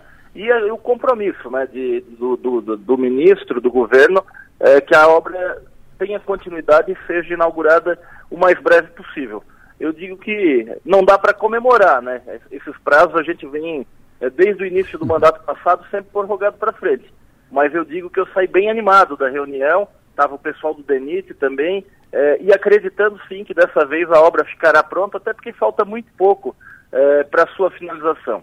Eu fiz questão também de falar da importância do trecho gaúcho aqui para Santa Catarina, né? São oito quilômetros que falta, Isso. mas que de fato é, faria a ligação entre a Serra Gaúcha e o litoral catarinense, mais precisamente até o porto de Imbituba, onde a gente teria um impulsionamento muito grande no transporte de, de, de cargas pelo nosso porto aqui do sul. E também fiquei animado, uma vez que a obra já começou, está na fase de, na, nos preparativos, né, passagem de fauna, canteiros, mas tem recursos bastante consideráveis para esse ano também. É, são 28 milhões e 800 mil reais no orçamento de 2023, mais 8 milhões de restos a pagar do orçamento passado. Então, um volume é, que, se tiver agilidade é, por, por conta de quem executa a obra, é responsável por mais da metade do total do custo da obra. Né? São 8 quilômetros uma ponte é, relativamente extensa, né? tem uma previsão de 70 milhões, e aqui estaria aí pelo menos 36,6, aliás, 37,6 milhões é, de reais já previstos né, de maneira orçamentária. Então, acho que foi uma reunião positiva, né? Com, não comemoramos ainda, mas saímos bastante animados. Ah, mas já dá para comemorar. Faz uma comemoração menor. Agora, quando inaugurar essa obra, o dia, o dia, que, o dia que concluir essa obra, o dia que fechar essa obra na 285, eh, marcar a inauguração, pois eu levo o programa para lá, vou fazer de lá, vou lá para cima da serra, vou fazer o programa lá em cima da serra para comemorar, porque é uma, é uma conquista importante, é um fato importante para o sul de Santa Catarina, para o desenvolvimento da região sul de Santa Catarina, essa ligação da Serra Gaúcha com, a, com o litoral catarinense, que vai facilitar, viabilizar, uh, fomentar o porto de Imbituba, o turismo aqui na, na região, uh, vai ser um fato importante. Vamos para lá, vamos para lá sem dúvida alguma. O Piara Bosco, deputado Guide, à tua disposição. Bom dia, deputado Guide, bom falar com o senhor. Deputado, eu vi a, a, a, as imagens do encontro, a repercussão do encontro com o ministro Renan Filho e a expectativa que, que gerou a conversa positiva, inclusive, Estava uh, ouvindo o senador Seife falando, e o senador Seife é insuspeito nesse momento. Se ele estava com uma boa expectativa, acho que todos podemos ficar, né? Porque a chance dele ver algo negativo no governo Lula é bem grande. Bom, eu queria saber como é que, como é que o senhor viu essa reunião, a recepção do ministro Renan Filho, comparando com, com o governo passado, porque o senhor também participou desse tipo de reunião. Não, a recepção foi muito boa. É, no mandato passado também nos recebia muito bem o ministro Tarcísio, né? É, sempre a gente era muito recebido, bem recebido, sempre muitos técnicos à disposição, mas infelizmente é, os prazos não se cumpriram, né? No início do mandato passado, eu me lembro ainda, foi a minha primeira reunião com o ministro foi para tratar dessa obra, foi com o ministro Tarcísio. E a última também foi no Ministério da Infraestrutura para tratar também dessa obra. É, agora falta muito pouco, né? Eu acho que é em vias de finalização. Mas mais importante também do que a questão da Serra 285, o que tem previsto para Santa Catarina. No ano passado, Santa Catarina foi o estado do país que teve maior investimento em obras de infraestrutura, mas era um montante de 264 milhões que foram aplicados aqui no nosso estado. É, esse ano tem previstos mais de 800 milhões, então dá quase 3,5 vezes mais. Então eu entendo que é um valor considerável, nada de fazer muita coisa. O, a bancada saiu bem animada da reunião, é, de todas as é, de todos os lados ideológicos, saímos animados, né? E acho que se as empresas conseguirem é, dar conta de fazer todo esse volume de obras, a gente vai ter um avanço bastante considerável. E o próprio ministro falou que a ideia é se conseguir repetir um, um orçamento como desse ano para os próximos quatro anos, o Brasil dá um grande salto na questão da infraestrutura. Vamos torcer, vamos acreditar é, que isso poderá acontecer, porque o Brasil precisa. Né? Nós temos muitos gargalos é, de infraestrutura e investimentos no setor são bastante importantes. Maga? Deputado Ricardo Guide, bom dia. O senhor mencionou aí que os deputados de todas as alas ideológicas saíram animados dessa reunião, desse encontro. O senhor também mencionou um salto aí de três vezes o valor de investimentos que a gente teve no ano passado para esse ano. O senhor nota um clima diferente em Brasília nesse aspecto, no aspecto é, relacionamento entre os, os, ministérios, com o governo e tudo mais? O senhor acredita que, que aquela, aquela animosidade do, do governo anterior possa estar diminuindo? Olha, a gente torce que diminua essa animosidade para o bem do Brasil, né? É, claro que ainda existe, principalmente no parlamento, é, mas eu vejo por parte nessas visitas do, ao governo é, ministros comprometidos, né, no sentido de achar as soluções é, que o Brasil precisa. Nos últimos anos, os investimentos foram muito é, regulados por conta da, da lei do teto fiscal, uma lei que tem oito anos e que nos oito anos foi furada, né? Mas que segurou muito os investimentos. Agora tem se falado muito é, no novo arcabouço fiscal é, que regule as contas para gastos, né, custeio, etc., mas que dê condições para que o país possa investir. Eu acho que investimento é necessário, porque senão a gente fica atrasado, patinando, sem condições de crescer e desenvolver. Agora, a, a questão principal é achar o meio termo de como que a gente pode ter é, é uma condição econômica positiva para a economia do país, mas que consiga fazer investimentos também que são necessários para o desenvolvimento, né, para que o nosso país volte a crescer como precisa. Deputado, ontem na, na reunião também sobre rodovias federais Santa Catarina, com o ministro de Infraestrutura, eh, o ministro garantiu que não vão faltar recursos para a continuidade da obra do anel de contorno viário de Floripa, o contorno viário de, de Florianópolis, e a previsão é que a obra seja concluída até o final do ano. E aí, li hoje aqui uma informação do Renato Igor, da, de Florianópolis, o Renato Igor disse que ouviu da concessionária do trecho norte da 101 e da Polícia Rodoviária Federal que a conclusão do contorno vai criar novos congestionamentos pelo fluxo, né?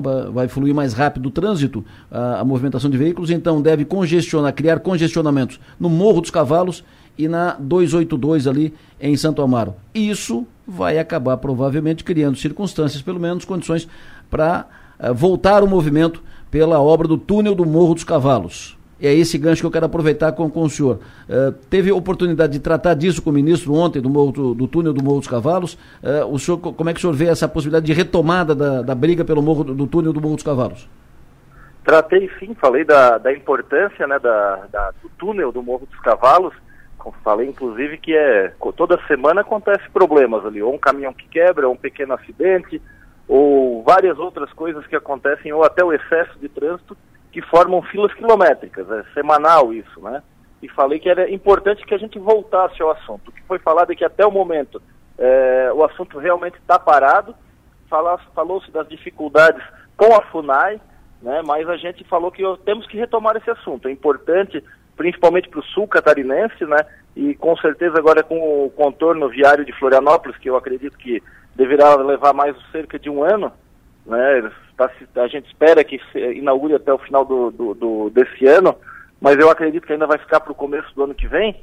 É, a gente sabe que isso vai aumentar o movimento ali vai ter esse tipo de problema.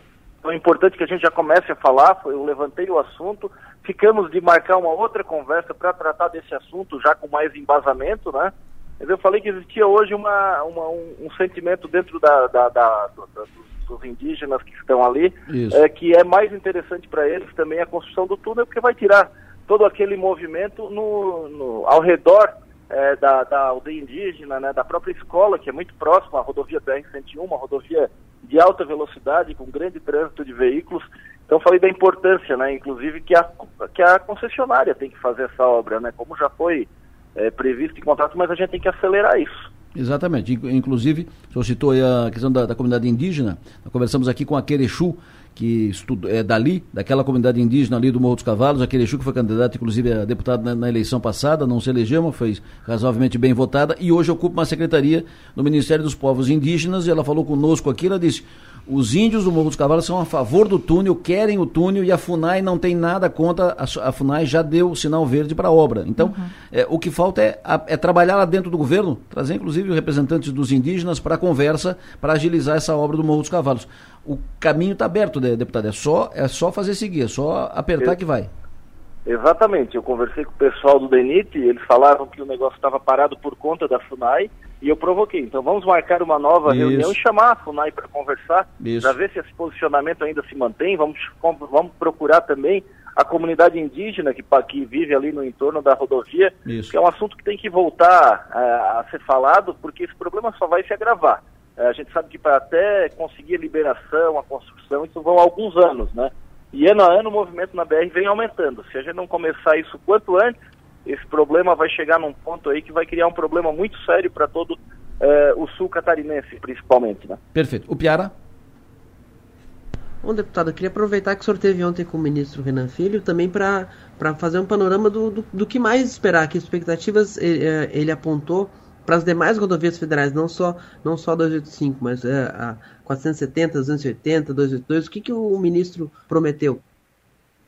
Bom, a 470, por exemplo, que é uma rodovia importantíssima, né? Por ali passa cerca de 40% da economia sul-catarinense, está em obras ali, o trecho entre Navegantes e Blumenau, e a expectativa, né, já tem um trecho pronto, mas de se inaugurar mais de 25 a 30 quilômetros ainda esse ano. Faltando entre esse trecho, que é o trecho mais movimentado, cerca de 10 a 15 quilômetros que ficaria para o próximo ano. Eu ouvi dos deputados ali da região que seria um bastante positivo eh, eh, essa questão, né? Também rodovias do, do Oeste, como a 163, a, eh, a 282, também com previsão boa de, de, de, de, de execução, né? E além de tudo ali a 282, principalmente aquela terceira pista entre Águas Mornas e Alfredo Wagner, também uma obra importante, né? A 280 também com três em obras ali que liga Jaraguá do Sul até São Francisco do Sul. Um montante, né? Entre investimento, que seriam mais de 400 milhões de reais, e mais 400 mi- milhões de reais, que é um montante considerável para a conservação das rodovias já existentes. Então, eu entendo aí que a malha catarinense, eh, isso foi o entendimento geral de quem estava na reunião, né, fica com esse investimento aí de mais de 800 milhões de reais, dá de fazer um grande trabalho, uma boa melhoria, e agora o objetivo é cobrar, né? A gente está iniciando praticamente o ano, né, começo de março, eh, e agora eu acho que a gente tem que manter a, a- a constância para que a gente possa eh, ver isso tudo que foi falado acontecer, né, para que a gente possa estar vendo obras sendo finalizadas, né, muitas em condições de fin- finalizadas, se não inteira como a 285, mas em trechos como a 470, né, e eu acho que agora a gente tem, eh, eh, pelo menos a gente tem um orçamento, né, tem o financeiro, né, também segundo foi falado, e agora a gente precisa que as obras sejam executadas, né, que as empreiteiras também deem celeridade a, a tudo isso para que possa ocorrer as medições e, e que a obra continue e que avance. Deputado Federal Ricardo Guide, deputado Cristian Messi, do Sul Catarinense, muito obrigado pela sua atenção, prazer ouvi-lo, tenha um bom dia. Eu que agradeço, Adelor, sempre à disposição, trabalhando aqui em Brasília pelo nosso sul do estado e pelo nosso país. Um abraço a todos, muito obrigado e a gente segue à disposição. Valeu, um abraço. Perfeito. O Piara Boschi, o que é notado de mais importante aí da conversa com o deputado Guide? essa, esse clima de expectativa que a conversa gerou, né? A conversa com o ministro Renan Filho foi, foi que gerou esse clima, inclusive parlamentares de outros partidos, de partidos de oposição clara ao governo do Lula, como é o caso do Jorge Seif, do PL, mas essa expectativa de que, primeiro, de uma conversa republicana, que não, não ignore a questão da polarização nacional, que Santa Catarina é um estado que vota em Bolsonaro, que tem um governador do PL, que governo Lula, essa coisa toda, e trabalhar, trabalhar juntos, né? Porque as nossas estradas elas precisam. Então é uma notícia positiva, né? São, segundo o deputado Pedro Quiser, são 880 milhões para Santa Catarina esse ano. O, o deputado Ricardo Guide uh, uh, reafirmou esse número também. Jorge Melo disse que precisava de um bilhão. Então tá, tá, tá próximo. A gente quer ver agora a execução disso, né? Claro. Tem muita expectativa ainda sobre uh, quem vai comandar o DENIT. O DENIT continua com comando interino aqui em Santa Catarina, mas uh, a, a, existência do, do dinheiro, do, orçamentariamente falando, a gente dá um ânimo que a gente estava tá, precisando, né, Adelor? Perfeito. Eu, eu, acho que o grande toque é a mudança de conversa, né? a mudança do clima. É, se observa isso, uma, uma mudança de clima e de olhos para Santa Catarina. Né? Antes não tinha um olhar para Santa Catarina, hoje tem um olhar para Santa Catarina. Né? A gente vê essa, essa diferença nas informações, nas reuniões, nas audiências e tal. Maga? Não, foi, eu fiz questão, inclusive, de perguntar a ele sobre isso, né? Se ele percebia essa diferença no, no tom da conversa, porque a, a, pergunta tem a ver com o quê? Especificamente com o retorno que isso vai trazer para o nosso Estado. E a gente parece que já começa a ver isso acontecer na prática, né? Então, será que finalmente aquele clima bélico ficou para trás, né? Aquele clima de, de, de, briga e tal. Pô, quando ele fala que todos os parlamentares, que os parlamentares de todas as alas ideológicas saíram animados da conversa e com expectativa muito positiva, especialmente no que se refere à continuidade de obras e tudo mais, é, eu acho que é motivo de, de a gente ter mais claro. esperança, né? Especialmente no, na, na, questão da 285, né? Que a gente está aí falando hum. há quase um ano. É, o Patrick, ouvi... também ressaltar Adelor. Falou, falou que não é só que não é só uma questão de boa vontade, uma questão de dinheiro, né? Também, Sim. Porque, Sim. Uh, o, como disse o próprio Guide, Tarcísio de Freitas recebia os catarinenses uhum. e era sempre uma conversa de falta de dinheiro. E aí a gente tem que, tem que dizer, ah, não, o governo Bolsonaro não queria mandar dinheiro e o governo. Não, Santa Catarina foi o que mais beneficiado entre os, entre os estados no governo Bolsonaro também, mas com um orçamento muito reduzido. E aí a gente tem que falar do macro, tem que falar que a lei do teto de gastos considerava qualquer investimento como gasto, como despesa, e isso asfixiou o Ministério do, da, da, Infraestrutura de Tarcísio. Então qualquer dinheiro, qualquer dinheiro de bancada que viesse, o dinheiro do Moisés era celebradíssimo lá para o Brasília também. A mudança, a, a MP que foi, a, a, a, o PEC que foi votado no final do governo, questão de gastos a pagar, e, e, agora futuramente a mudança da, da, da, dos critérios, da, a, o que vai substituir o teto de gastos, eles dão um fôlego para o governo ter, ter mais investimento. E aí mais investimento aparece em obra. A gente, a gente tem que colocar todo o contexto, não é só porque o, o, Bolsonaro é ruim e o Lula é bom, etc. Não, tem todo um contexto diferente que possibilita que haja esse recurso. Perfeito. O Patrick está no, no, nos acompanhando, ele disse, ó, o deputado eu a deixa, disse que a responsabilidade de construção do túnel do Morro dos Cavalos é da concessionária do trecho da BR-101. Então o problema é lobby contra, força para não fazer. Mesmo o caso do anel viário, que só agora está sendo feito, o anel de contorno de Florianópolis, ele, ele faz referência. Enfim, é movimento, tem que fazer movimento a favor.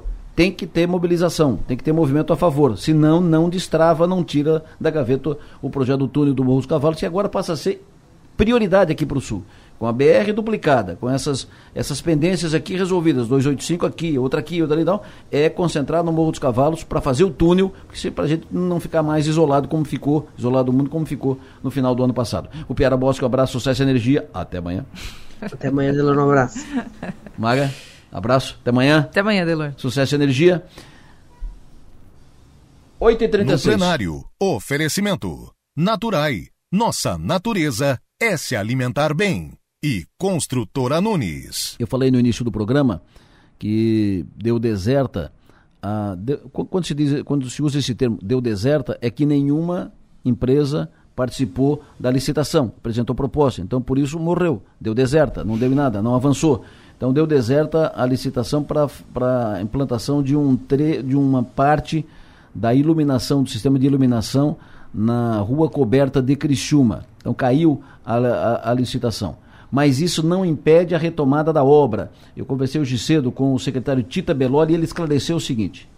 Bom dia, Delor, bom dia a todos os ouvintes. Bom, pois bem, né, em relação à rua coberta, é, é uma preocupação do governo também. Nós estamos é, sendo com a prioridade número um da Secretaria de Estrutura, até porque isso também é um pedido do prefeito Clécio Salvaro, né, que se faça isso. Então, teve esse problema da retirada da energia do INSS que na qual teve a licitação, teve participantes, agora estamos nos, nos prazos legais para ver qual a empresa que vai ganhar, né, se vai haver recurso ou não, mas qualquer coisa nós vamos informando, e vai ser resolvido. Bom, em relação à outra, é, que é da, no meio da rua coberta, né, isso não vai impedir o início da obra. Isso, o que nos travou mesmo foi a do INSS. Né? Então, a nossa ideia é agora fazer essa conversa juntamente com a empresa, que a partir então da retirada desse fio do NSS, né, fazendo ela subterrânea, é, feito por a licitação que foi feito pela empresa que será a vencedora, aí sim é, será reiniciada a obra. Tá? Nós estamos acompanhando para e passo, é uma preocupação do governo também, né? então com certeza estamos aí todos envolvidos para resolver o mais rápido possível. Tá bom? Um grande abraço, Adelor.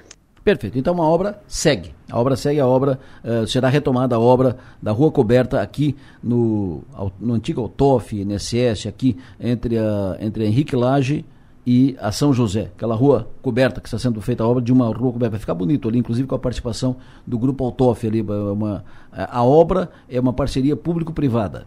Uma outra informação importante, o deputado Júlio Garcia apresentou um projeto na Assembleia propondo a regulamentação da prática da ecoterapia.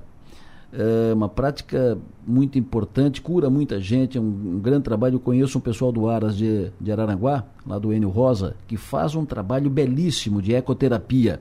O deputado explicou o projeto. O tratamento através da ecoterapia já se mostrou eficaz em comprovadamente em diversas situações. É uma prática consolidada.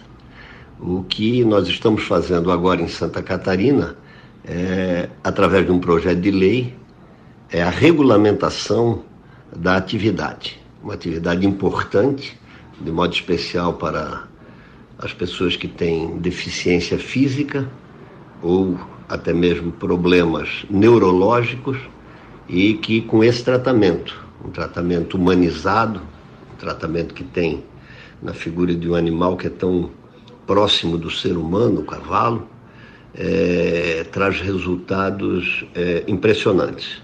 Portanto, eu acho que o projeto de lei que nós estamos apresentando, ele, além de regulamentar a atividade, ele estimula a atividade. Estimula e faz com que ela seja exercida de forma regular né, através daquilo que nós esperamos seja, em muito breve, uma lei. Essa é a razão e a fundamentação do nosso, do nosso projeto de lei é, a respeito da prática da ecoterapia. Um intervalo rápido, eu volto já. Depois do intervalo, eu recebo aqui o pessoal do bairro da Juventude, do Supermercado, os parceiros do bairro da Juventude, para mais uma etapa da campanha Superação. Estamos no início do mês de março, mês novo. Estamos falando de campanha Superação. Campanha Superação, essa campanha que é um sucesso, uma campanha de quatro redes de supermercados em favor do bairro da, da Juventude, com parceiros. Estamos falando de campanha com uh, Giasse, Manente, Bistec e Angelone, com os supermercados envolvidos na campanha Superação, campanha que está há 10 anos, 10 anos? 10 anos. 10 anos contribuindo com valores o último ano fechou com um pouco mais de um milhão de reais repassados mensalmente para o bairro da Juventude. Renato, bom dia. Bom dia, Delor. Bom dia aos amigos da mesa. Bom dia a todos que nos ouvem, né? Renato Cizino, que é o da rede Giasse de Supermercados. Renato, me fale sobre o mês de fevereiro primeiro. Vamos fazer um balanço de fevereiro. Como é que fechou? Kellos foi o parceiro, Sucrilho, Sucrilhos Kellos, é, esse é, é, é, mais um caso em que o produto se confunde com a marca, né? Sucrilho Kello. É, como é que foi fevereiro? Como é que fechou os números? É isso aí. Como a gente faz todo mês, primeiro agradecer esse super parceiro, né? Esse gigante da, dessa categoria, Paraty Kellogg's, que mais um ano nos apoia, tá? E foi um mês excelente, Adelor, tá? Vendemos um total de 109 784 unidades de sucrilhos e de batata Pringles, tá? no qual serão revertidos para o bairro 78 centavos, dando um total de 85.489 com 20 centavos. Essa foi a arrecadação do mês de fevereiro. Perfeito. Arrecadação do mês de fevereiro. Muito obrigado ao, aos parceiros e fechado, fechou o mês de fevereiro com resultado positivo, interessante. Então agora nós vamos falar de março. Em março, esse é o nosso parceiro da campanha Superação. O projeto Superação está tornando a vida de 1.600 crianças e adolescentes muito melhor, mas acreditamos que juntos podemos fazer ainda mais. Por isso não esqueça, em março, na compra dos produtos Fenza Coca-Cola, refresco Capo 200 ml, 1,99 cada, e suco Del Valle 200 ml, 1,99 cada nas redes de supermercados Angelone, Bistec, Giasse ou Manente, você contribui com as ações do bairro da Juventude. Superação. Abrace essa campanha. Nazareno, me fale desses parceiros, a, parceria desse mês da campanha Superação. Bom dia, prazer tê-lo conosco, Nazareno Dornelis Alves, que é da Rede Manente de Supermercados. Bom dia, Delor, bom dia aos colegas que compõem aqui essa magnífica mesa e aos ouvintes da Rádio Som Maior. Essa augusta mesa? Essa augusta mesa, né? Seu Zefiro, minhas considerações, Walter Gislandi, presidente do Conselho Altair Bach, Ney, coordenador de projeto Baixo de Juventude, Renato Cisino, meu parceiro e concorrente leal, e o Beto. É um Primeiro, né, reforçar as palavras do Renato. O, a nossa palavra é de agradecimento né, por estar aqui e podendo ser útil de alguma forma para a comunidade e agradecer aos fornecedores que nos dão todo o apoio para que essa campanha é, atinja o que está atingindo e aí a prova da maturidade do segmento supermercadista em prol de uma causa tão nobre e tão justa, né, Adelor? E obrigado a você, Adelor, por colocar a, o grupo de comunicações no sentido de divulgar hum. o que o bairro faz com todo esse investimento que é aportado lá, né? E no final, o que mais importa é que isso é em prol de crianças que estão sendo construídas para se tornarem pessoas melhores e nos devolver uma sociedade mais justa e mais igualitária. Mas o terceiro mês do ano começa, agradecendo já o que o Renato fez com o fornecedor do mês anterior e agradecendo a equipe de trade marketing e equipe comercial da Coca-Cola Fenza, que de novo colocou toda a sua força, a sua marca mundial nessa campanha. E nós estamos trazendo é, dois itens que são muito importantes. Um deles é muito indicado para a lancheira das crianças para ir para a escola de manhã, né, que é o, o, refresco capo de 200 ml e o suco Del Valle é, também de 200 ml. Os dois itens estão dispostos nas lojas do Giasse, Bistec, Manente, Angelone, é, no ponto de venda devidamente comunicado a R$ 1,99. Então o cliente sinta-se à vontade para poder contribuir com esses centavinhos para no final desse mês, início do mês seguinte, nós depositarmos no bairro um valor tão significativo como esse que foi feito. É, eu sempre registro, né, eu sempre repito, todo, todo, todo mês, quando a gente faz essa mesa aqui, eu repito, uh, o modelo da, da campanha. Uh, cada, cada vez que um cliente vai, na, vai num, numa das lojas dessas redes, seja aqui, seja no Rio Grande do Sul, seja no Paraná, seja em qualquer parte de Santa Catarina, em qualquer uma, uma loja dessas redes, compra um dos produtos que estão na promoção, um dos produtos, uma parte do valor pago vai para a campanha. Centavos, sim, mas são milhões de. Um, um, número alto de produtos que são vendidos, comercializados nas lojas todas de todas as redes, e aí você faz esse valor de 80 mil por mês, 90 mil por mês, 70 mil por mês, 100 mil por mês. Então, essa, esse é o modelo. Cada produto, uma parte vai para a campanha do bairro. E aí vai somando. Então, cada cidadão que compra um produto participa efetivamente da campanha. Esse, esse é o modelo da campanha. O, o Walter brincaram aqui, brincadeira, né? Brincaram aqui, diz que o pessoal do Flamengo não vai gostar de, desse mês por causa do Del Valle. bom dia, Walter Gislandi, da Rede Bistec Supermercado, sempre bom tê-lo conosco. Bom dia a você, Lessa, bom dia ao seu ouvinte que faz essa consideração sobre o futebol, ao, aos colaboradores da mesa. É sempre um prazer estar conversando e trazendo essas notícias é, é, espetaculares com relação ao bairro da Juventude. Ressaltando que os produtos que o, os clientes adquirem sempre estão sendo ofertados a um preço mais baixo do que Isso. normalmente é, é, eles existem nas gôndolas. Tá? Então, além da colaboração, existe é, é, um preço competitivo que, que advém da negociação que a gente faz com os fornecedores e, e em função das divulgações que é muito importante para esses fornecedores também estarem na mídia a, através do seu espaço, através é, é dos veículos de comunicação, especialmente o TEL. Por que que para vocês os supermercados é importante? O que, que move vocês, que une vocês durante todo esse tempo nessa campanha? Olha, essa é, é, é, sempre é quase que repetitivo, né? Mas a empolgação maior, eu acho que é a causa central, que são as crianças, né? Criança é um tema é, é que, que toca profundamente todo mundo sempre é, é o início, é a construção de um, de um ser humano para o futuro e, e, e, isso, isso a gente sempre tem um, uma atenção especial para investir nisso, para como o Nazareno falava, né, para construir uma, uma, um cidadão é, mais preparado para enfrentar a vida como um todo. E também né, as empresas, as empresas nós, supermercadistas, os nossos fornecedores, todos eles, e, e, e veja bem como isso é interessante, existem lista de espera de fornecedores para aderirem ao projeto, né? Todo mundo tem essa empolgação porque é uma forma de um envolvimento social e nós precisamos. A, a, a economia moderna, a sociedade moderna cobra muito isso. de, de uma geração de valor a, além da empresa, mas para a sociedade, para a comunidade como um todo.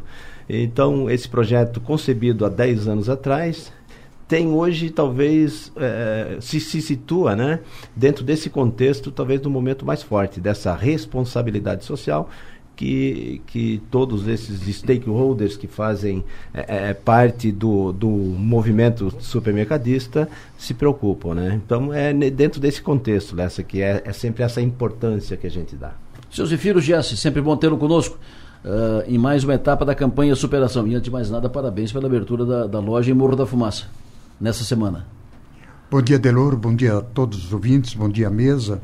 Na verdade, a gente ontem, melhor, anteontem, abriu mais Isso. um espaço que para a gente é sempre, é sempre uma conquista nova, né? De, já que o nosso objetivo é, é o segmento, mas a humanidade, uma unidade é mais uma conquista. E o Adelor, o senhor pode falar, o senhor, o senhor, já pode falar, já tem disposição de falar de, desse investimento novo que vai ser feito aqui em Criciúma, na área central? Na verdade, só aguardamos a, a definição final dos arquitetos. Nós temos realmente um projeto bom na antiga CISAC ali, né? Que devemos iniciar muito, muito logo, né? E se ali a definição podia explicar com o projeto pronto, né? Algumas surpresas podem surgir, né? Mas ele trata-se, de princípio, um combo atacadista acompanhado de mais lojas de serviço. É, não vai ser um combo, vai ser um combão, né? Mais ou menos isso. Nosso projeto com estacionamento subterrâneo e ocupando o espaço possível, vamos ampliar a área pública com uma avenida onde dá sequência à rua que termina ali, né? Isso. Dando então um, um visual diferente para Criciúma. É, os mais antigos, porque a gente falar em antiga Cesaca, tem essa pessoa mais novo que nem, nem lembra que nem sabe que ali existia uma, uma indústria cerâmica chamada Cesaca. Mas é aquela área que um, na frente de onde foi o Colégio Energia, hoje é o, a Faculdade Senac, Uh, na frente, do, do, outro lado aqui é a prefeitura antiga, o prédio antigo da, da prefeitura, onde tem a, a, feira livre. Então tem esse, essa uma área onde funciona ali uh, uma, uma, quadra de, de esporte e tal. ali, naquela área, uma área grande que é do Giasse, ali será feito o empreendimento da, da rede Giasse, um combo grande que evidentemente vai revitalizar aquela região, além do, do, da, do, atendimento, vai revitalizar aquela, aquela região. Será o maior investimento da rede nesse ano, seu Zefiro? Para este ano, com certeza, embora temos outras lojas iniciadas, né? nosso projeto também é expansão, trabalho com os pés no chão, também não podemos ir além das nossas forças, né? mas devemos iniciar também a loja em Florianópolis, depois de três anos de de luta para estar saindo a liberação da construção. Né? Então, nós temos realmente alguns planos bons para este ano. O Walter, qual será o maior investimento de vocês nesse ano? Vão fazer mais alguma loja no Rio Grande do Sul? Uh, vão para o Paraná? Isso. Loja em Santa Catarina? Não, calma, com os pés no chão, né, seu Zefiro? É, a gente tem inaugura duas lojas em Porto Alegre esse ano. Mais duas em Porto Alegre? Isso. Já não, tem, tem não, uma tem e vai fazer mais duas em Porto Isso, Alegre? Nós ficaremos com três em Porto Alegre e, e, mais uma loja em Balneário Camboriú. Esse é o nosso projeto para o ano. Três, três lojas esse ano? Exatamente. Mais três postos, mais três pontos para contribuir aí com os números do bairro da Juventude. Do bairro da Juventude. centavinhos. Você já tem uma loja em Camboriú também? Sim, já em Balneário. Então será a segunda loja de Balneário Exatamente. e mais duas em Porto Alegre. Em Porto Alegre. Projeto de investimento da Rede Manente, o, o Nazareno, para esse ano 2023? O Manente segue com as características de operar suas lojas nos bairros, de nos bairros. bairros mais importantes das cidades onde ele atua, com exceção de, de uma cidade que nós atuamos no centro, e a família Manente tem no seu escopo de, de, de, de planejamento estratégico e de desenvolvimento, sim, as negociações de mais alguns pontos na cidade e nas cidades do sul ainda esse ano. Mas ainda são negociações que estão no âmbito do Conselho de Acionistas para avaliação. Mas o projeto existe. Perfeito. Dinheiro nós vamos fazer para investir nas lojas nos, no ano. Voltando para a campanha Superação, nesse mês de março, a campanha Superação, essa parceria das quatro redes de, de, de supermercados, quatro redes Bistec, Manente, Giasse e Angelone. Neste mês de março, os produtos Suco Del Valle, Refresco Capo, na campanha Superação parte do valor arrecadado com as vendas dos refrescos Capo 200 ml e Suco de Vale 200 ml, ambos com preço promocional de R$ 1,99, R$ 1,99 cada. Eh, parte desse dinheiro será designado, destinado à campanha Superação ao bairro da Juventude, que atualmente atende mais de 1.600 crianças. Ney, o Ney que na verdade é Anésio, que até hoje não sei porque que chama de Ney. Questões familiares lá do interior de Pouso Redondo. Imagina. Sempre botê-lo conosco, o, o Ney, que tem uma vida ali de, dedicada ao bairro da Juventude. Anésio Luiz de Souza, diretor técnico de projetos do bairro da Juventude. Para onde é que vai esse dinheiro? É, Adelor, os, os desafios no, no, no, bairro têm sido é, é, muito grandes nos últimos anos, em virtude de, de todo esse movimento de mudança né, que tem acontecido no mundo e na educação não é diferente. Né? Às vezes, numa coisa muito simples, que é uma refeição com qualidade, né? uma nutricionista acompanhando, que há tempos atrás o bairro não podia contar com esse tipo de trabalho. Hoje nós temos uma estrutura eh, e um serviço que procura atender o melhor para aquela criança. A gente sabe que que eh, as pessoas, o que pode fazer diferença na vida das pessoas são as oportunidades. E ter uma estrutura e ter uma equipe preparada para receber essas crianças e essas famílias e oferecer o melhor para elas, eu acho que é o nosso grande desafio.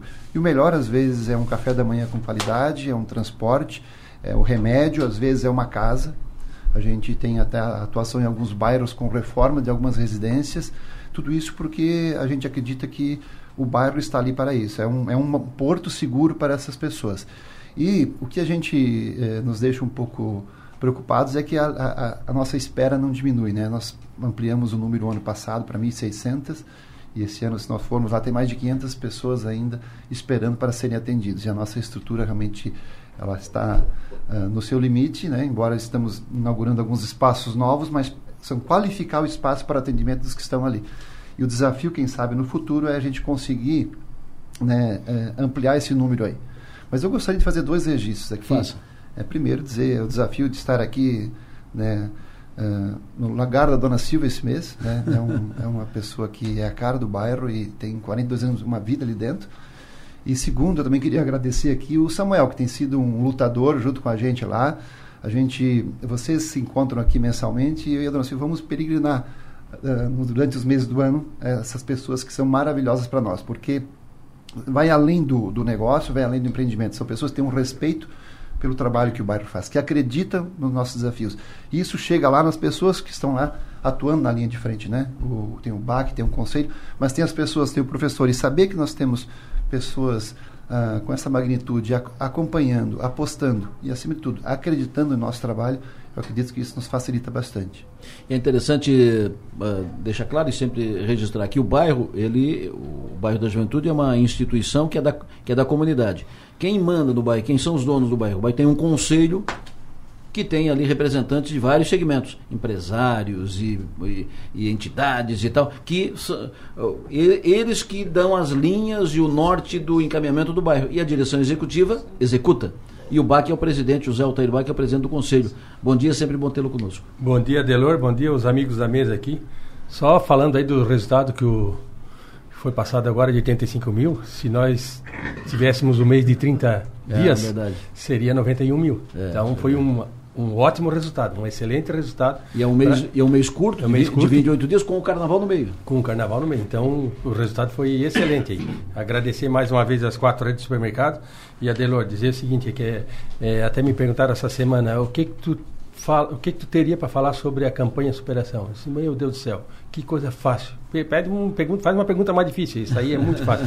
Porque quando se juntam as pessoas, igual tem a campanha superação, pessoas do bem se juntam para fazer alguma coisa de bom, o resultado não pode ser outro. O resultado é coisa esse, boa. É, é, coisa boa, é um, um, excelente trabalho, vai sair sempre.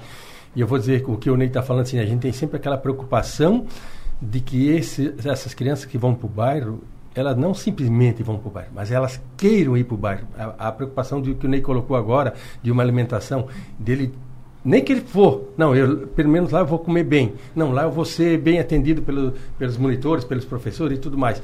Isso tem que criar um ambiente. E, e esse resultado dessa campanha facilita com que a gente consiga fazer com que aquela instituição possa ser uma referência para aquelas crianças e que ela sai na sexta-feira e diz, ai meu Deus do céu, vou ficar no final de semana longe de vocês, ai, quero voltar segunda-feira.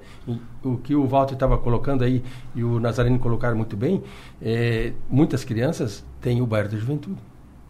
E se não tem o bairro da juventude, eles não têm mais nada. Para te ter uma ideia, vou, vou citar um exemplo aqui assim de criança do maternal que a monitora marca a fralda na sexta-feira e a criança volta na segunda-feira com a mesma fralda que saiu na sexta-feira. Então, que futuro tem uma criança dessa se não for o bairro da juventude? Se não é esse trabalho dessas quatro redes de supermercados que fazem esse trabalho, que sai esse resultado, que a gente possa fazer uma vida melhor para essas crianças. E lá no bairro, a gente não simplesmente dá o peixe, a gente ensina a pescar. Porque eles saem de lá com uma profissão, quando completam 18 anos, saem com uma profissão 95, 96% empregado no dia da formatura. Isso faz a diferença na vida desses jovens. Muitos Uh, hoje se fala muito em falta de mão de obra. Eu acredito que até as redes de supermercados têm dificuldade na hora de abrir uma, uma loja nova, um, a mão de obra. E está cada vez mais difícil de maneira geral. O pessoal não quer mais trabalhar. Eu trabalho na área de prestação de serviço, na área da limpeza também é um problema. Pessoal mais antigo trabalha na área da limpeza ainda. O pessoal que é mais, no, mais jovem hoje, eles não querem mais a área da limpeza. Então, lá no bairro da Juventude, os cursos que a gente sempre procura encaminhar os cursos, fazer os cursos lá, são cursos que eles saem dali e eles já saem empregados. Não adianta formar ele e ele sair dali e procurar emprego. Não, ele sair dali já está empregado. Então, as necessidades das empresas passam para o bairro da juventude e a gente procura adequar os cursos de acordo com a necessidade do nosso mercado de trabalho aqui, para que eles possam sair de lá empregados. E isso tudo só é possível fazer porque nós temos o resultado aqui dessa campanha das quatro redes de supermercados que nos ajuda. Então, falar dessa campanha é sempre uma coisa que enche os olhos de alegria e também agradecer, Débora, porque tem as quatro redes de supermercados, mas também tem a Rádio São Maior que faz a divulgação disso e que muita gente às vezes fica sabendo que, ah, não, o que, qual é o resultado. Liga às vezes para o bairro, qual é, a, qual é a campanha desse mês? E a, a, tua, a, tua, a tua comunicação aqui leva isso para muitas pessoas que a gente nunca vai saber, nem que eles compraram esse produto da campanha porque ouviram aqui no rádio. Mas isso acontece, porque o resultado está aqui, a gente acabou de ver que o Renato apresentou o resultado. E esse, então, o sucesso das quatro redes de supermercado, mais a, a divulgação aqui no teu programa, isso é que eu faz com que a coisa anda e vai para frente. O objetivo de fazer esse relatório aqui, isso aqui é um, é um relatório, é uma prestação de contas, é para dar transparência à campanha. Transparência, para onde é que vai o dinheiro. Essa campanha, o, o resultado é aqui, o dinheiro está aqui, está aplicado, tá, a transparência e, evidentemente, buscar crédito para a campanha para que ela continue. Campanha de superação, favor do bairro da juventude, o bairro é uma instituição que precisa continuar as suas atividades, avançar na, nas suas atividades e ter o apoio da sociedade. A Somar faz parte disso e está apoiando sempre o trabalho das redes, Giasse, Manente, Bistec, Angelone, em favor do nosso bairro da Juventude. Muito obrigado a todos vocês, sempre bom estar com vocês e até o mês que vem, quando a gente virar de novo a página da campanha Superação. Abraço, sucesso e energia a todos vocês. Beto, muito obrigado. Baque, muito obrigado. Walter, muito obrigado. Seu Zefiro, Renato e o nosso uh, Nazareno Dornelles Alves. Muito obrigado a todos vocês. A Manu Silva tem informação sobre esse acidente grave que aconteceu aqui na rodovia Jorge Lacerda e agora a confirmação de uma vítima fatal. Manuela Silva, atualiza a informação. Oi, Adelor. Um, o grave acidente então foi registrado por volta das 7h15 da manhã no bairro Verdinho. A gente já trouxe informações é, que estavam em atendimento, ainda segue em atendimento. O Corpo de Bombeiros está no local, junto com a Polícia Militar Rodoviária, SAMU, bastante viatura naquela região da rodovia Jorge Lacerda e confirmado um óbito. É, a informação que a gente tem é que o óbito é do motorista do Renault Clio, que vinha na rodovia Jorge Lacerda e colidiu de frente com um micro-ônibus. Segundo ouvintes que mandaram informações para a gente, esse micro-ônibus trazia estudantes para a região é, das universidades aqui em Criciúma. Esse acidente aconteceu por volta das 7h15 da manhã. Uma segunda pessoa ficou ferida, foi atendida pelo Corpo de Bombeiros em conjunto com o SAMU, mas a informação de agora é que um óbito confirmado, já confirmado, a ocorrência segue em atendimento na rodovia Jorge Lacerda e a orientação é quem puder evitar aquela região, que evite, não passe por ali, porque o trânsito está complicado, Adelor. Perfeito. Muito obrigado, Manu. Inclusive a informação com fotos e vídeo uh, do, do acidente, do local do acidente, agora lá no 484 numeral 8 por extenso.com.br. Volto já. 9 e 13, antes de mais nada, Marcho, diga o tempo, Marcho, como é que fica esse tempo hoje, por favor. Adelor, Lessa Ouvintes da Rádio Som Maior, bom dia. Hoje, de jeito algum, chove em Arroio do Silva. Amanhã também durante o dia todo com um tempo bom, um pouquinho mais nublado à tarde, tem uma pancada de chuva na sexta-feira à noite, já passando das nove da noite. No sábado, alguma chuvinha fraca à tarde, com risco de alguma trovada, mas é pouquinha coisa. Domingo é que pode ser mais chatinho, assim, um pouco mais nublado, mas também com aberturas de sol, querendo dar umas pancadinhas leves. É, começo da manhã e depois durante a tarde. Então, de maneiras que não é aquele aquele final de semana 100% sem risco de chuva, mas tem sim uma pancadinha leve sábado mais para tarde e noite e domingo mais para tarde e noite. Então, não vai atrapalhar quanto à questão de mar, que é importante. O mar vai estar comportado, então não vai atrapalhar a pista de corrida dos caminhões. Ele cresce um pouquinho só na segunda-feira, mas a final de semana o mar fica tranquilo para o Arroio de Silva Adelor Lessa. Previsão do tempo. Oferecimento. El Tarquim. Gastronomia e lazer em uma experiência envolvendo fogo e natureza. E linha de eletros Tramontina. É na Via Inox, Avenida Centenário, 2505. Fica aqui rindo né, quando o Márcio fala que o mar, o, o mar vai ficar comportado. comportado. Pois nem, uh, vamos para frente, vamos falar de carne. Casa de Carnes Bistec apresenta cortes, dicas e segredos ao ponto do especialista, com Paulo Passos, da Rede Bistec de Supermercados. Os bois também ficam comportados, Paulinho? Bom Dependendo dia. Dependendo do tempo, fico, Adelor. Bom dia. Bom dia, Adelor. Bom dia aos ouvintes. Dependendo do tempo, dependendo de como são tratados, dependendo do dono, depend... um monte de coisa, né, meu? Dependendo do pasto. Tudo, tudo isso vai, vai, determinar como é que eles vão se comportar. Se eles vão estar bonzinhos, se eles vão estar agressivos, se eles vão se agitar. Tudo bem, professor? Me diga qual a dica que tu traz de hoje. O que, que tu tá trazendo de carne hoje pra gente? Adelor, então hoje eu estou trazendo uma proteína suína. Eu vou comentar de uma proteína suína. E vou contar um pouquinho aqui da história desse produtor aqui, desse parceiro do Bistec. Então, volta e meia a gente traz aqui produtos de, de várias origens, né? Nível Brasil, até alguns produtos internacional. Falamos já de picanha australiana, falamos de picanha uruguaia, argentina, falamos muito aí de peixes da nossa região do norte. Mas hoje eu queria ressaltar uma empresa familiar onde eu estive visitando ontem, que é o Frigorífico de Itália, né? uma empresa de mais de 30 anos de parceria com o Bistec, uma empresa agora que construiu um frigorífico novo, um frigorífico muito moderno, Adelor, fiquei impressionado com o que eu vi ontem. É aqui do ladinho, e Cocal do Sul, fica no município de Pedras Grandes, e me chamou muita atenção como essa empresa veio acompanhando a evolução e o crescimento, né? E hoje agora fez uma fábrica que, para mim, é uma das fábricas mais modernas aqui no Sul, quando se fala no processamento de suíno. Né? Hoje ela está há mais de 30 anos com o Pistec, ela tem um portfólio de uns 80 SKU conosco, então ela tem um mix bem bacana de, de produtos aí derivados do suíno. E o produto que eu escolhi do portfólio deles é o filé mignon suíno temperado. Né? Então ontem, nessa visita, a gente foi uma comitiva do Bistec, conhecemos todas as estruturas e fomos lá entender um pouquinho do, da linha de temperado deles, né? Por que, que o produto deles é diferente, né? Então a gente foi lá entender que a proprietária lá, que é a dona Kátia, ela cuida muito desse setor para não perder a característica de um produto artesanal, de um produto que não usa química para fazer. E eu fiquei bem impressionado lá, que era tudo cebolinha desidratada, salsa e um cuidado muito grande na produção desses temperados. Eu disse, opa, amanhã eu quero trazer então esse corte aí, que é o filé mignon temperado, faz parte desse portfólio. Ele tem algumas características interessantes, filé mignon suíno temperado. É uma carne magra, é uma carne que vai ser macia, porque o filé mignon, tanto do boi quanto do suíno, é super macia. Traz uma suculência, é um produto, como ele fica mergulhado mais de 24 horas no processo de tempero, esse tempero ele entra dentro das fibras da carne e ajuda a ressaltar mais a suculência, né? E sem falar também na praticidade para quem, ah, eu não sei temperar um suíno. Tudo bem, então tem essa linha de suínos temperado que auxilia para aquele que não, que não sabe ali temperar um suíno, né?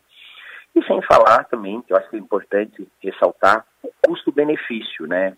Então, quando se compara um filé mignon suíno, ele é metade de um preço de um contrafilé bovino, por exemplo. Então, ele também traz ao suíno um preço bem atrativo aí para quem busca uma proteína com custo-benefício atraente.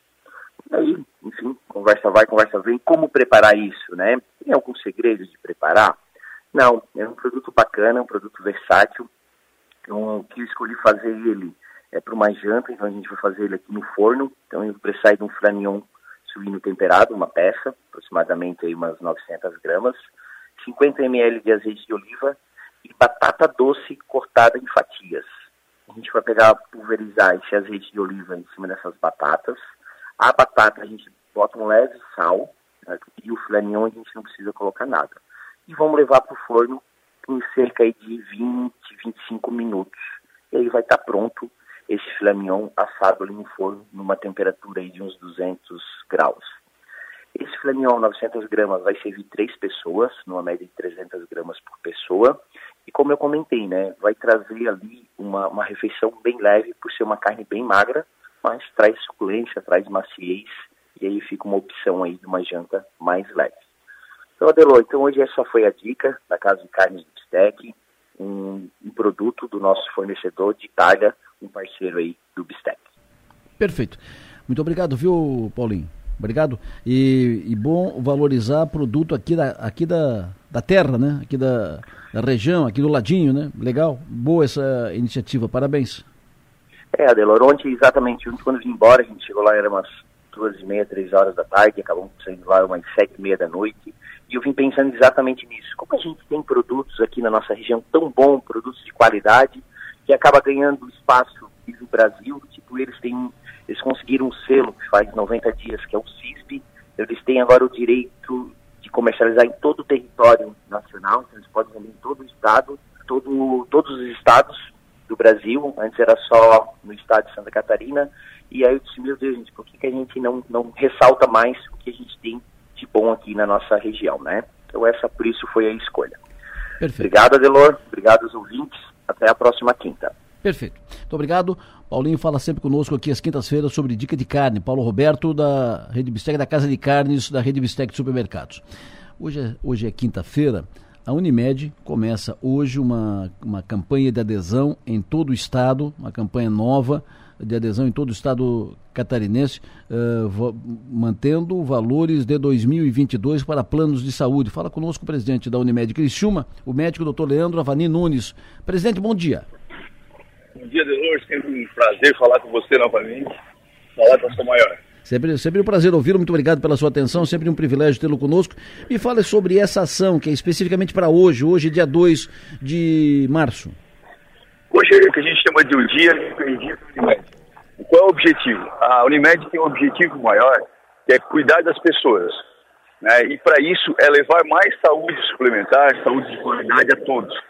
Muitas vezes, o preço pode ser uma coisa que torne inacessível a saúde. Então, a gente sempre cria novos produtos, faz novos negócios e cria esses pregões. Hoje é um dia de pregão, pra, com preços especiais. Então, basicamente, hoje a gente tem é, duas ofertas que são muito interessantes. A primeira, a pessoa física, indivíduo que quer fazer um plano de saúde. Se ele fizer um plano de saúde hoje, além de preços muito especiais, preços de 2022 e preços que a gente não vai ter mais em 2023 ou daqui em diante, ele tem as duas parcelas 50% de desconto. E para a empresa, essa realmente é uma grande promoção.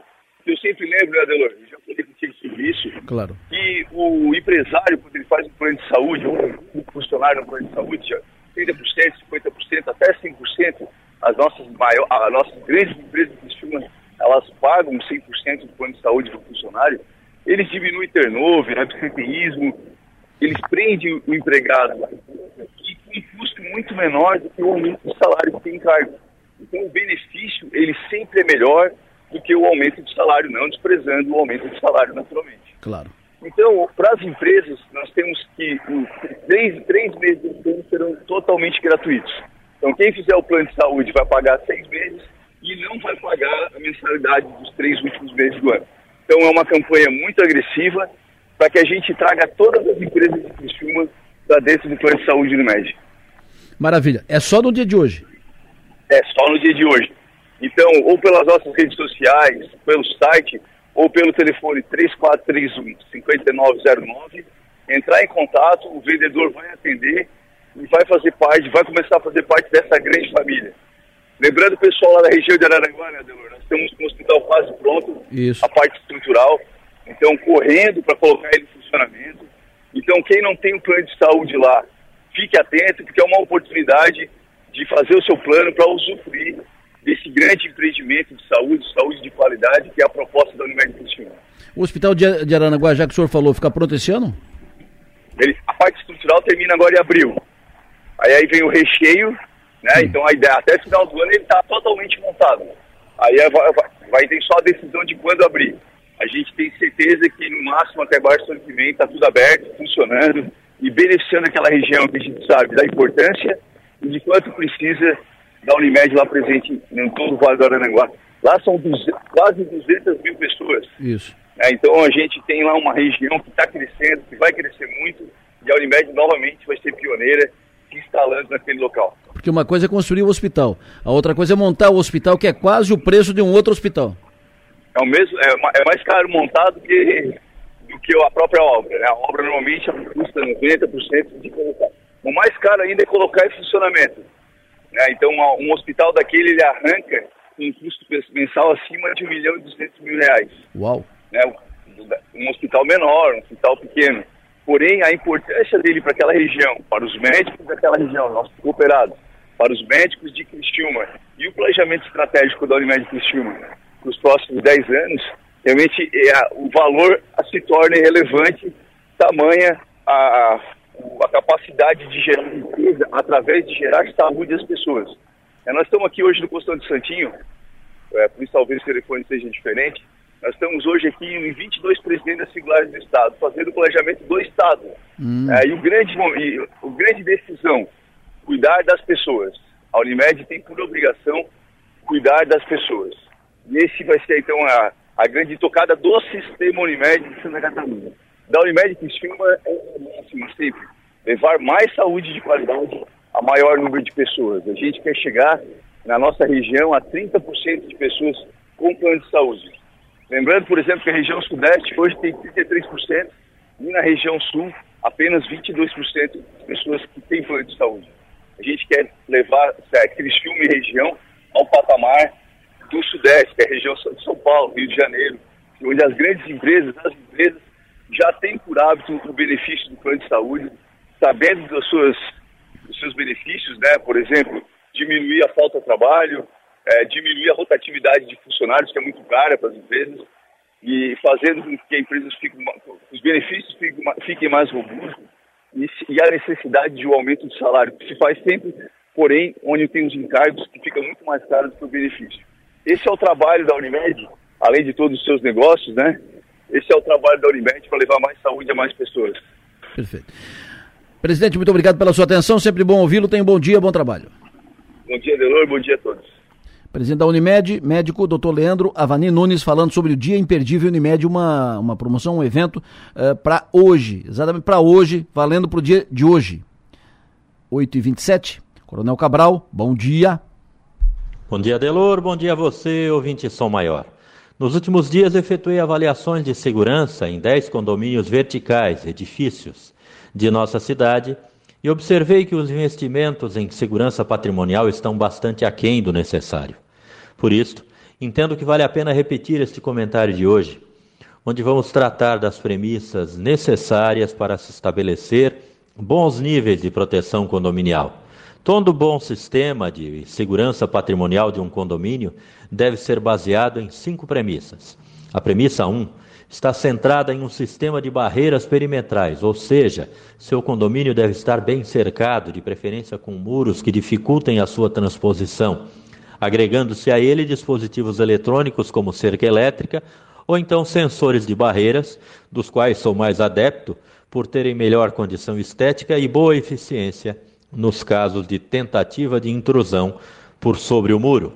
A colocação de um sistema de cabo microfônico também é importante para que o marginal não entre através de um buraco efetuado no muro.